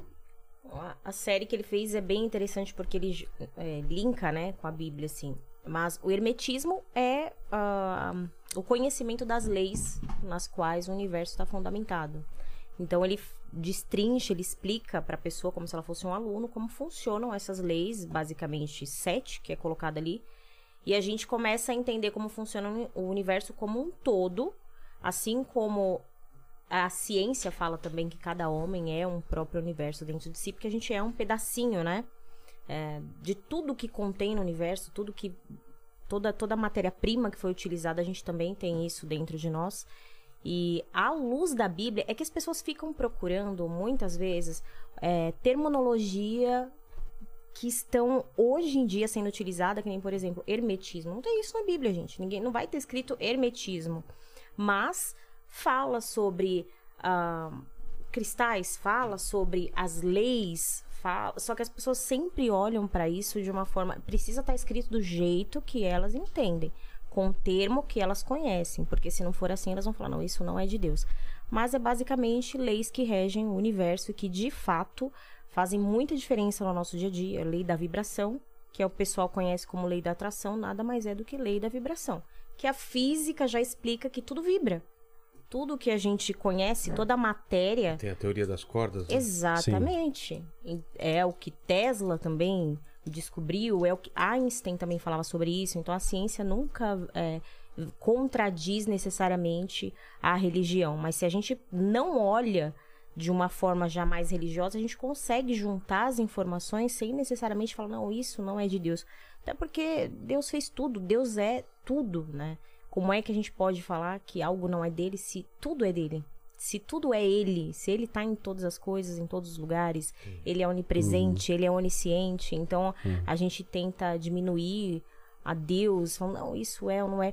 Mas é só uma questão que fica confusa porque a galera acha que tem que estar com aquele termo na Bíblia. Se não tiver com aquele termo, então é porque é perigoso, é porque é do É. diabo, é pra confundir. Mas ele fez uma série baseada no hermetismo. Essa série se, se abrangia o quê? Ah, eu vou desde a da antiguidade, desde o do antigo hermética, Egito. né? Né? Tem a cabala hermética, mas o, o hermetismo ele vem da época do Egito, seriam os curandeiros da época, né? Conhecido como curandeiros daquela época. Hermes lá do... do- É, tem uma ligação com, com os deuses conhecidos da época tal, mas em suma eram técnicas de, de cura, de equilíbrio energético, como a acupuntura, né? A acupuntura tem 5 mil anos de história, eu tenho amigos médicos que falam, olha, eu não sei explicar pelo meu conhecimento de medicina como esse negócio funciona, mas funciona Funciona. mas funciona. Traz um equilíbrio energético ali. E como ela fala de lei da atração, aproveitar o teu ensejo, é, quando você passa a ser grato a Deus, né, e agradecer pelo que você tem, não reclamar pelo que você não tem, porque Deus abençoa aquele que dá graça, não murmurador. Né, você atrai coisas boas, né? É, Eu estava comentando antes com você, é, a gente casou no cartório e não tinha grana para festa de casamento. Aí a gente foi num programa da, da Simoni, fala que eu retruco, o Felipe já me acompanhava, e no meio do programa, sei lá, ela foi tocada por Deus ali e ofereceu uma festa de casamento pra gente. Tudo Na patro- faixa? patrocínio, Na faixa. tá Olha tudo na permuta, patrocinado. Pô, tudo. Simone veio aqui e não deu nada pra gente, né? É. E assim, sou muito grato a Simoni, ao Felipe, a pô, toda a equipe, legal, a- Simone. Olha que legal. ao Giovanni, o assistente dela que tá Vocês já, garimpando. já se conheciam antes do programa? Não, eu conhecia da época do Balão Mágico, aquela coisa tinham- nunca tinha encontrado, né? Conheci o marido dela e fui recepcionado de maneira muito diferente. Foi no dia 9 de março, o dia do meu aniversário. Era uma data que eu já não comemorava mais, né? Por causa das perdas, eu não tinha ânimo de comemorar. E eu a- a- aceitei a data justamente para redirecionar meu pensamento. Eu vou pensar em outra coisa nesse Entendi. dia, porque senão eu vou me dopar e vou, vou, vou pular esse dia. Mas eu tinha esse compromisso e foi muito especial tudo aquilo. E aí no meio do programa ela chamou toda a família lá e falou que ia dar pra gente a festa de casamento. Nós vamos casar agora em maio, no final do mês de maio. E conseguiu coisas incríveis, até assim coisas que eu nunca tive na vida, né? A roupa sob medida, um estilista, o Paulo Nunes, um amor de pessoa super fofo, né? Tá fazendo um vestido para sob medida, uma roupa para sob medida. Nunca tive isso na minha vida, sabe? Então vai ser uma coisa surreal. É um grupo pequeno, 40 pessoas, são as pessoas que realmente ficaram do nosso lado, né? Porque muita gente atira pedra, né? Claro. Normal. Porque parece. Eu provei uma coisa muito surreal na minha vida. Quando eu estava mais doente, depressivo, muitas pessoas me cercavam. Minha casa está sempre cheia de gente. Eu achava que estão me cuidando de mim, É, né? tão Estão preocupados. preocupados. Mas na hora que eu comecei a ficar melhor, muita gente parece que teve. é, se incomoda com a sua felicidade. Eu vi isso em alguns É um comentários também quando a gente paradoxo. anunciou você. Nossa, mas já tá casando já? Como- assim, né? Não entendo isso. É, eu vou esperar As para quê? pessoas, é, as pessoas ficam se metendo na vida dos outros. É, E porque, acham- porque a Bíblia fala, não é bom que o homem esteja só. É, no meu caso, realmente, eu não ia conseguir ficar sozinho. Então Deus mandou a pessoa certa, a gente se dá super bem, criamos uma simbiose muito rápido, a construção do nosso relacionamento foi muito rápida, muitas coisas aconteceram assim de uma maneira muito surreal, né? E fluiu super bem tudo, né? Então, A gente já é amigo também, né? Já Sim. era amigo. Já era Já, amigo, 10 então anos. é, eu acho que isso foi um facilitador também. Porque a amizade, quando você tem amizade, você já respeita a pessoa, Claro. você já tá acostumado com a forma dela pensar. Então eu acho que tudo isso foi importante também. Então Porque no eu fundo estou é isso casando com meu amigo. É isso que Aliás, fica eu no- casei É, com meu amigo. A amizade, esse amor, Exato. né? Esse querer o bem ao outro, né? O resto é É, construção, então, né? a gente tá surreal, tá um pasmos assim. Quando que é o casamento? Dia 22 de maio. Ó, Aqui, já ó. tá aí, já. Já tá aí. Estão fazendo aí é, Que tudo. legal. Maquiagem, cabelo, vestido, é, buffet. Quando você tiver, DJ, tiver as fotos, tudo. manda aí, a gente mostra a Kena. Quero ver você É, vai ela passar ao bonitão. vivo no, Vai? na- no Simone. canal da Simone, né? Ela vai fazer Eu ó, vejo uns ao vídeos do, do. Mastral como o Thiago fazendo. isso. Já viu esse negócio? Não, cara, é, É, cara é das artes marciais aí, cara. é, falta praticar de novo. não, né? pô, você. É, algumas coisas você não esquece. É que nem dirigir, andar de bicicleta, você não esquece. Assim, você precisa Já prática. tentei brincar com o Thiago, eu imagino. Mas tem que começar com de espuma, porque a gente, na É, minha né? época não tinha. Nossa, É, era aqui. madeira mesmo, então cotovelo. Ah, não é de cabeça. madeira mais agora? Não, hoje tem o de treinamento que é feito de espuma. Tá. É um cano de o PVC. seu é de meio. madeira. O que você É, faz? o que eu treino é o profissional. Na, na minha época, quando eu aprendi, não tinha o de espuma, não É, tinha era esse de de treino. madeira Era mesmo. logo de madeira. Se machucou pra caramba. Muito, não podia nem dobrar o braço. Nossa. Cheio de hematomas, né? Agora hoje tem o de espuma, se você errar, não, não te machuca, né? Tá. Mas fecha o, o, o pensamento da pergunta lá do hermetismo, que aí você ia Ah, é. explicar, e aí você falou, quer ver, o casamento e tal. É É, verdade. então, é a questão da, da atração, né? De você É da sua vibrar numa- vibração, numa né? frequência Porque uma das, positiva. das leis é a lei da vibração. O- é assim como o Platão fala do mundo das ideias. Sei. Ele tava, Tá ele- tudo lá. Exatamente. E você vai lá buscar. Ex- a pr- Uma das leis é a lei do mentalismo. Então você, a sua imaginação é muito importante. É, uma influência. É, não tem como você não colher alguma coisa fora daquilo que você imaginou. Uhum. Só que o, que o motorzinho que vai fazer você realizar é o seu sentimento. É. Então, essa coisa do, do que o Hermes quis mostrar é como é que funciona a consciência de Deus, do todo. Eu gosto dessa palavra todo, porque parece que você deixa Deus maior do que a gente acha que ele é. E a- eu acho que na Bíblia também tem essa coisa do todo-poderoso, né? É. Sim, Então, Shaddai. Uhum. isso, é, é exatamente isso. Aí ele coloca o todo como uma consciência primária, a primordial, a máxima, a majoritária, e todas as coisas que foram criadas dele, que são derivados dele, são pequenas consciências de quem ele é, tem o DNA dele. Certo. E aí você começa a, a perceber o potencial que o ser humano tem. Por isso que a gente não usa tanta porcentagem do nosso cérebro hoje. Primeiro porque a gente acostumou tá relaxado com esse negócio de celular, ai, sei lá, tudo ficou tão fácil, a gente lê menos.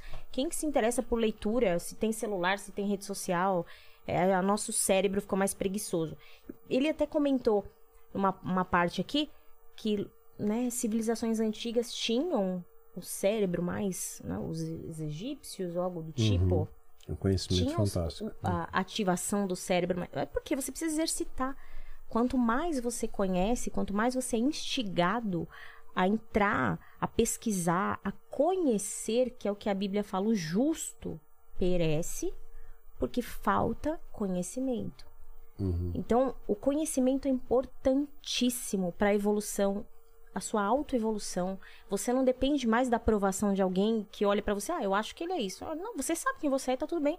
Você não precisa ficar convencendo, inclusive, as pessoas de acreditarem no seu discurso. Você passa simplesmente a informação por amor, porque você quer que as pessoas vivam o que você está vivendo, você quer que as pessoas descubram o que você está descobrindo. E de repente a gente encontra é, pessoas e fala, nossa, que contradizem, né? Não, tá casando cedo. Ah, Nossa, é holística, imagina, como é que ele casa com alguém que desigual, contradiz. aham. Então a gente olha pra isso, não, não tentando também convencer essa pessoa, mas até, não, tudo bem, o grau de nível de consciência dessa pessoa é esse ainda e tá tudo bem.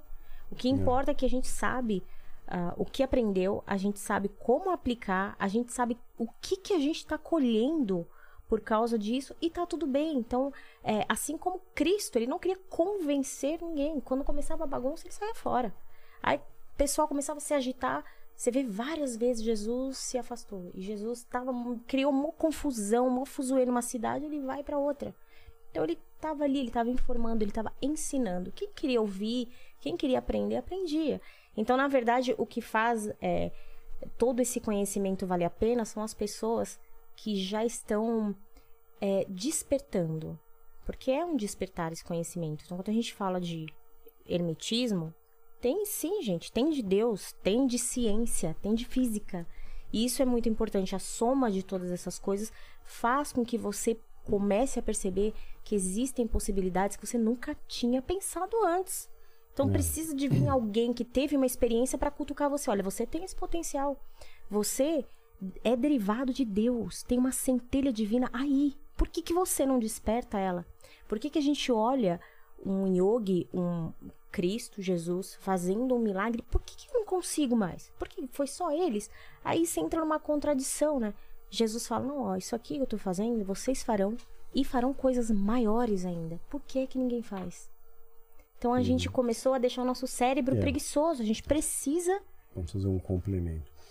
É, existe uma máxima né, de Descartes que ele diz penso logo existo, né? Na verdade, o cristão tem que reformular esse conceito, fazer uma releitura. É, hoje em dia é posto, logo existo, né? É, penso logo existe. Você, na verdade, você existe quando não pensa. A nossa mente bloqueia, a nossa razão bloqueia a ação, a- o mo- mo- mover de Deus. Se Moisés ponderasse pelas leis que ele conhecia, pô, marcha, o mar tá na frente, não ia marchar. Né? Então, é, quando Lázaro morreu, Jesus fala, tira a pedra, né? Pô, mas já Não, não fede, tirar, cheira tá mal. morto, já- tá é. morto, quatro dias, tá cheirando mal. Então, a nossa, a nossa razão muitas vezes bloqueia a ação da fé. Então, fé é simplesmente se acreditar. Agora, as pessoas simplificam muito, né? Fé é conhecimento. Então, você nunca vai ter fé se você não conhece, conhecer a Deus. Então, a pessoa quer ter fé sem conhecer a palavra de Deus, né? Então, acho que tudo, ah, tudo deriva disso. Eu, eu vou buscar o conhecimento, vou conhecer a palavra de Deus, vou estudar, não apenas ler, estudar. Né? Porque tem os contextos históricos também. O satanismo deforma muita coisa. Posso pensar um exemplo Claro. rapidinho? É, coisa que o satanismo fala. Ah, Deus é mal. Porque que, que a gente mata hoje, sei lá, um bode numa cerimônia? Deus também matava matar bode. Né? E mais ainda, Deus mandava dizimar, Velho- mandava dizimar uma cidade inteira. Então você vai lá, você mata homens, mulheres, crianças e animais, mata todo mundo. Cadê o amor de Deus nisso? Né? Quer dizer, manda dizimar as mulheres, as crianças, né? Quer dizer, para que que Deus faz isso? Aí você vai para o ponto de vista histórico. É, por mais paradoxal que seja, é um ato de misericórdia de Deus. Porque se você mata o exército na cidade, mata os homens, as mulheres ficam sem proteção. Elas vão ser escravas sexuais, as crianças vão ser escravas, vão ser dizimadas. O sofrimento seria terrível. Então, por mais paradoxal, é um ato de misericórdia de Deus. Então é interessante entender o contexto histórico para que você compreenda aquela situação. Né? Quando o jovem rico chega, o que, que eu faço para herdar o reino? Ele fazia tudo. Tá bom, então você vende seus bens aos pobres e vem me segue. O amor dele era o dinheiro. O problema não é o dinheiro, é o amor ao dinheiro. Nada contra alguém ter dinheiro. Davi teve, né? E era homem segundo o coração de Deus. Mas quando você coloca aquilo como razão da sua vida, você deforma. Então você deixa de ser experiência. Então é conhecer a Deus. Do conhecimento vai, vai derivar. Quando você conhece, você passa a adorar a Deus no sentido de é, honrá-lo. Porque hoje a gente vê muita, muito show nas igrejas, né? muito espetáculo, né? não, não é mais adoração. É, eu gosto de um CD de adoração, fica a dica aí para quem gostar, é Cup of Life. Eles têm que escrever no YouTube Cup of Life a adoração, senão vai cair no Rick Martin. E não é o Rick Martin. não é. É uma adoração genuína, de verdade, sabe? Então, é, você passa a adorar a Deus, você tem conhecimento, e aí isso vai, vai gerar fé, amor e esperança. Quer dizer, você não consegue amar, ter fé em quem você não conhece, né? Fé é confiança. Como é que eu vou dizer que eu tenho fé em Deus se eu não conheço Deus, os preceitos, os valores de Deus? Né? E simplesmente eu condeno todo mundo. E o cristão tem essa mania, né? De sentenciar. Faz... A Inquisição voltou hoje em dia, viu? Né? Você é, condena, sentencia e mata a- simplesmente por ser contrário aos seus valores, né? É. E hoje a gente está no universo cercado de peque- fragmentos da verdade. A gente não per- perdeu. Né? Antigamente Jesus veio estabelecer o cristianismo. O cristianismo é, passa a ser chamado de cristãos e eles vivem esse cristianismo onde um ajudava o outro, eles oravam juntos, eram uns pelos outros, não tinha placa, não tinha bandeira, 300 anos durou isso. Aí Constantino vem, perseguiu os cristãos, eles iam para as arenas, lançados às feras, mas a, a história diz, Flávio José, Eusébio falam disso, que eles iam, eles se ajoelhavam e começavam a cantar louvores, sendo destruído pelas feras, sabe? Que fé é essa, meu? Sabe? É uma experiência que eles tiveram com Deus, 300 anos. Aí Constantino vem e estabelece a religião oficial do Império Romano, o cristianismo, nasce a Igreja Católica Apostólica Romana. Absorveu o sincretismo romano, que era politeísta, surge santo, mártir, terço bizantino, série de coisas. Aí há uma há cisma, é, há uma divisão desse sistema, a igreja do Oriente e do Ocidente. A do Oriente é a igreja ortodoxa e a igreja do Oriente. Aí vem Martinho Lutero, 1517, 31 de outubro de 1517, forma a reforma protestante. Não era para ter apenas três vertentes, né? era para ter a igreja católica apostólica românica, ortodoxa e os protestantes. Só que os protestantes se dividiram de novo. Tem metodista, batista, Nossa. pentecostal, avivado, é, assembleia. No meio de tudo isso, hoje você vai fazer um seminário teológico, quero aprender teologia. Você faz um seminário quadrangular, você absorveu a doutrina quadrangular. Você não, não, não existe um campo neutro. Eu quero aprender, eu vou fazer um seminário na Batista, eu vou aprender a doutrina batista. Um seminário da Assembleia, a doutrina da Assembleia. Quer dizer, no meio de tantas vertentes, cadê a verdade? Então, eu, eu procuro simplificar isso, que é a verdade onde tem amor. Então, o seu pastor, ele fala mais de dinheiro fala mais de amor? Ele fala mais de fé e esperança, ou ele fala de prosperidade, cura e milagre?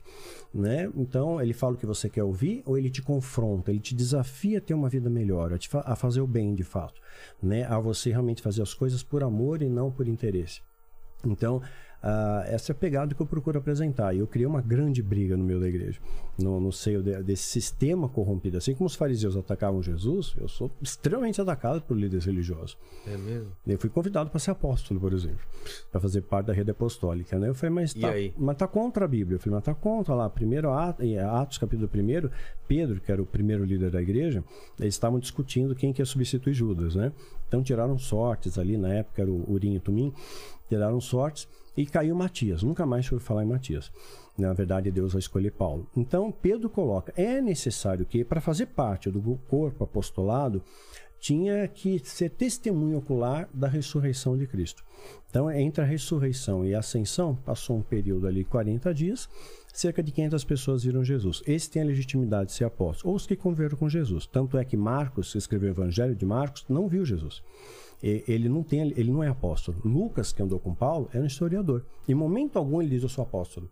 Paulo sim, mas Lucas não. Embora escreveu o Evangelho de Lucas e o livro de Atos. Então Lucas não era apóstolo.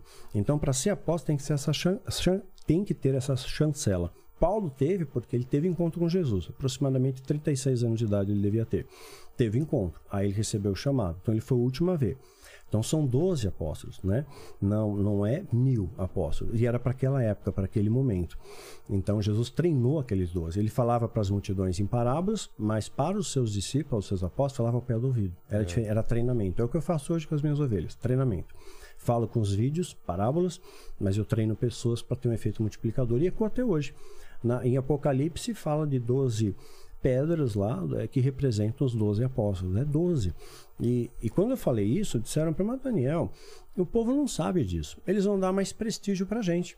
Eles vão escutar o que a gente tem a dizer. A gente vai, vai é, tipo pescar no aquário do outro, sabe? Aquele ali é pastor, eu sou apóstolo. Então você pega um exemplo é, que a gente vê por aí, que eu, tem alguns que eu admiro. Você vê o R.R. Soares, ele sempre foi missionário.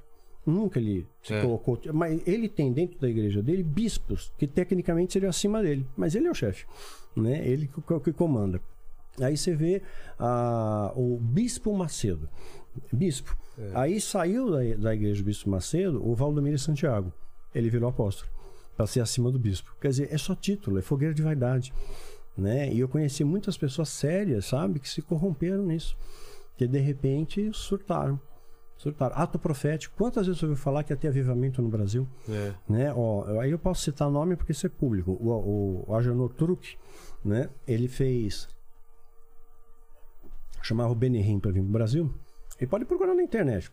Mais de 10 anos, você vai encontrar todo ano avivamento, o fogo vai cair no Brasil, agora o fogo vem, agora vai, esse é o ano da virada, e estão abanando fogo e nada do fogo. Mais de 10 anos, o Benihim veio para cá com, é, é, trazendo profecias de avivamento no Brasil, não rolou avivamento. E, o povo não enxerga, O que cara. que seria esse avivamento? Avivamento seria uma conversão maciça. Ah. Né? As pessoas terem uma, uma onda de amor no Brasil. Tanto é que haveria a profecia que o Brasil seria um celeiro de missionários. Só que as pessoas são tudo egoístas. O cristão, muitas vezes, hoje, claro, com raras e honrosas exceções, não posso generalizar, tem um remanescente fiel. Mas ele julgam, sentenciam e condenam as pessoas. Né? A Bíblia não, não diz para você julgar ninguém. Né? Não tá, não tem, ide e levar o evangelho a toda criatura. Né? Amar a Deus e amar ao próximo. Batismo, é, falar da ceia. Mas não dá como mandamento você julgar. Não julgue para que não seja julgado. É o que mais o cristão faz. É engraçado ah, é um afetivo? Julga, de avivamento, desculpa, por exemplo. É. É, o, o cristão acha que só que ti- o avivamento tá, tá ligado à conversão maciça, ou seja, logo a maior parte da sociedade vai ter que virar cristão. Exatamente. Então, assim, ah, essa parte aqui, o resto não interessa, mas o avivamento parece que É. tá voltado a Pois é. aqui. E por que que o, o- Deus cristão, né, o Yahvé, vai, ele seria melhor ou mais perfeito ou superior a Alá, é o Deus muçulmano? Monoteísta também. Né? Eu acho que muitas vezes o muçulmano leva muito mais a sério os valores dele do que o cristão. Então, é, é, seria injusto de Deus selecionar dessa maneira. E tem um livro chamado Fator Melquisedeque que explica isso muito bem. Então, em todas as culturas, eles elegeram um Deus majoritário. Marduk, Enlil, Ra, né? Então, tanto é que você vê José, quando se casa com a Zenate, né? o pai dela era sacerdote de Atom. Era um Deus é, único, né? monoteísta. Então, é, a Bíblia não vê como jogo desigual. Moisés, é, é, ele casa com a Zenate, é, a Zenate Zip, é, Moisés casa com Zipar, que era midianita, não era hebreia. E não tem jogo desigual ali. Né? Então tem coisas que às vezes as pessoas é, simplesmente condenam sem conhecimento, Sem né? base. Sem base. Não cabe a nós julgar, é Deus que julga. E, os critério- e, e a Bíblia também fala que muitos vão chegar diante de Jesus: Senhor, Senhor, fiz tanta coisa, expulsei o demônio tal. Não te conheço, aparte-te de mim. E tá cheio disso hoje em dia. A gente tem que resgatar a verdade viver a verdade. E acho que a verdade pessoal é o amor. A mensagem de Cristo é centralizada no amor. As pessoas têm que te conhecer pelo amor. Não pelo, pelo, pela. seu- O seu discurso tem que ser compatível com o seu caminhar. Né? Hoje a pessoa fala uma coisa e age outra. Né? Condena todo mundo, mas é, vê o cisco no olho do irmão, não vê a trave no seu É. olho. Né? Tá cheio disso. Fala, né? Aqui foi. Foi? Foi. É... O que, que vocês acham? A gente abrangeu tudo? Tem mais algum Acho, assunto? acho que tá faltando eu dar pra ele o presente que a gente Ah, separou. é, É tem um verdade. presente a gente Muito foi, carinho. foi falando, foi Só falando. que, assim, é algo que eu e o Daniel, nós usamos juntos. Então Uma aqui escova tem usada. Uma tem- escova tem usada, tem muito matéria bem usada. orgânica aí pra Nossa, você guardar pra sempre. Doutor Bactéria ia adorar isso aqui. Veio o Doutor É. Bactéria Ah, semana sim, passada. Eu vi, eu vi. Ele falou tanta coisa que minha mulher ficou agora me enchendo o saco aqui. Mas você pode usar pra limpar a cantinha Engraxar de alguma sapato. Sapato, coisa. sapato. Sapato é bom. Essa parte de baixo. aqui do- Útil, isso, é E útil. também boa. eu trouxe uma coisa útil. E aí você pode usar também pra limpar, pegar a escovinha aqui, ó. Uma Isso pedra. aqui é, é uma drusa de citrino. É um cristal também. E aliás, gente, o cristal é formado na, na rocha, assim, na, né, pelo, pelo magma. Um cristal para se formar assim, ele leva muito tempo, milhões, bilhões de anos. E a gente pega assim uma coisa na mão é mais velho que É. todos nós juntos É. aqui. E até chegar nesse formato aí, nessa da forma que ele tá aí, é, são muitos anos e a gente olha, e fala, ah, não dá nada, ah, ele só acha que é bonito. E eu vi, o Daniel tava até falando, né, que tem isso na Bíblia, óbvio, tem. Mas assim, que os sacerdotes usavam nas vestes, tem as pedras lá em Jerusalém, em Apocalipse que fala das no- da Nova Jerusalém, as doze pedras que representam os doze apóstolos. Não é uma coisa simbólica.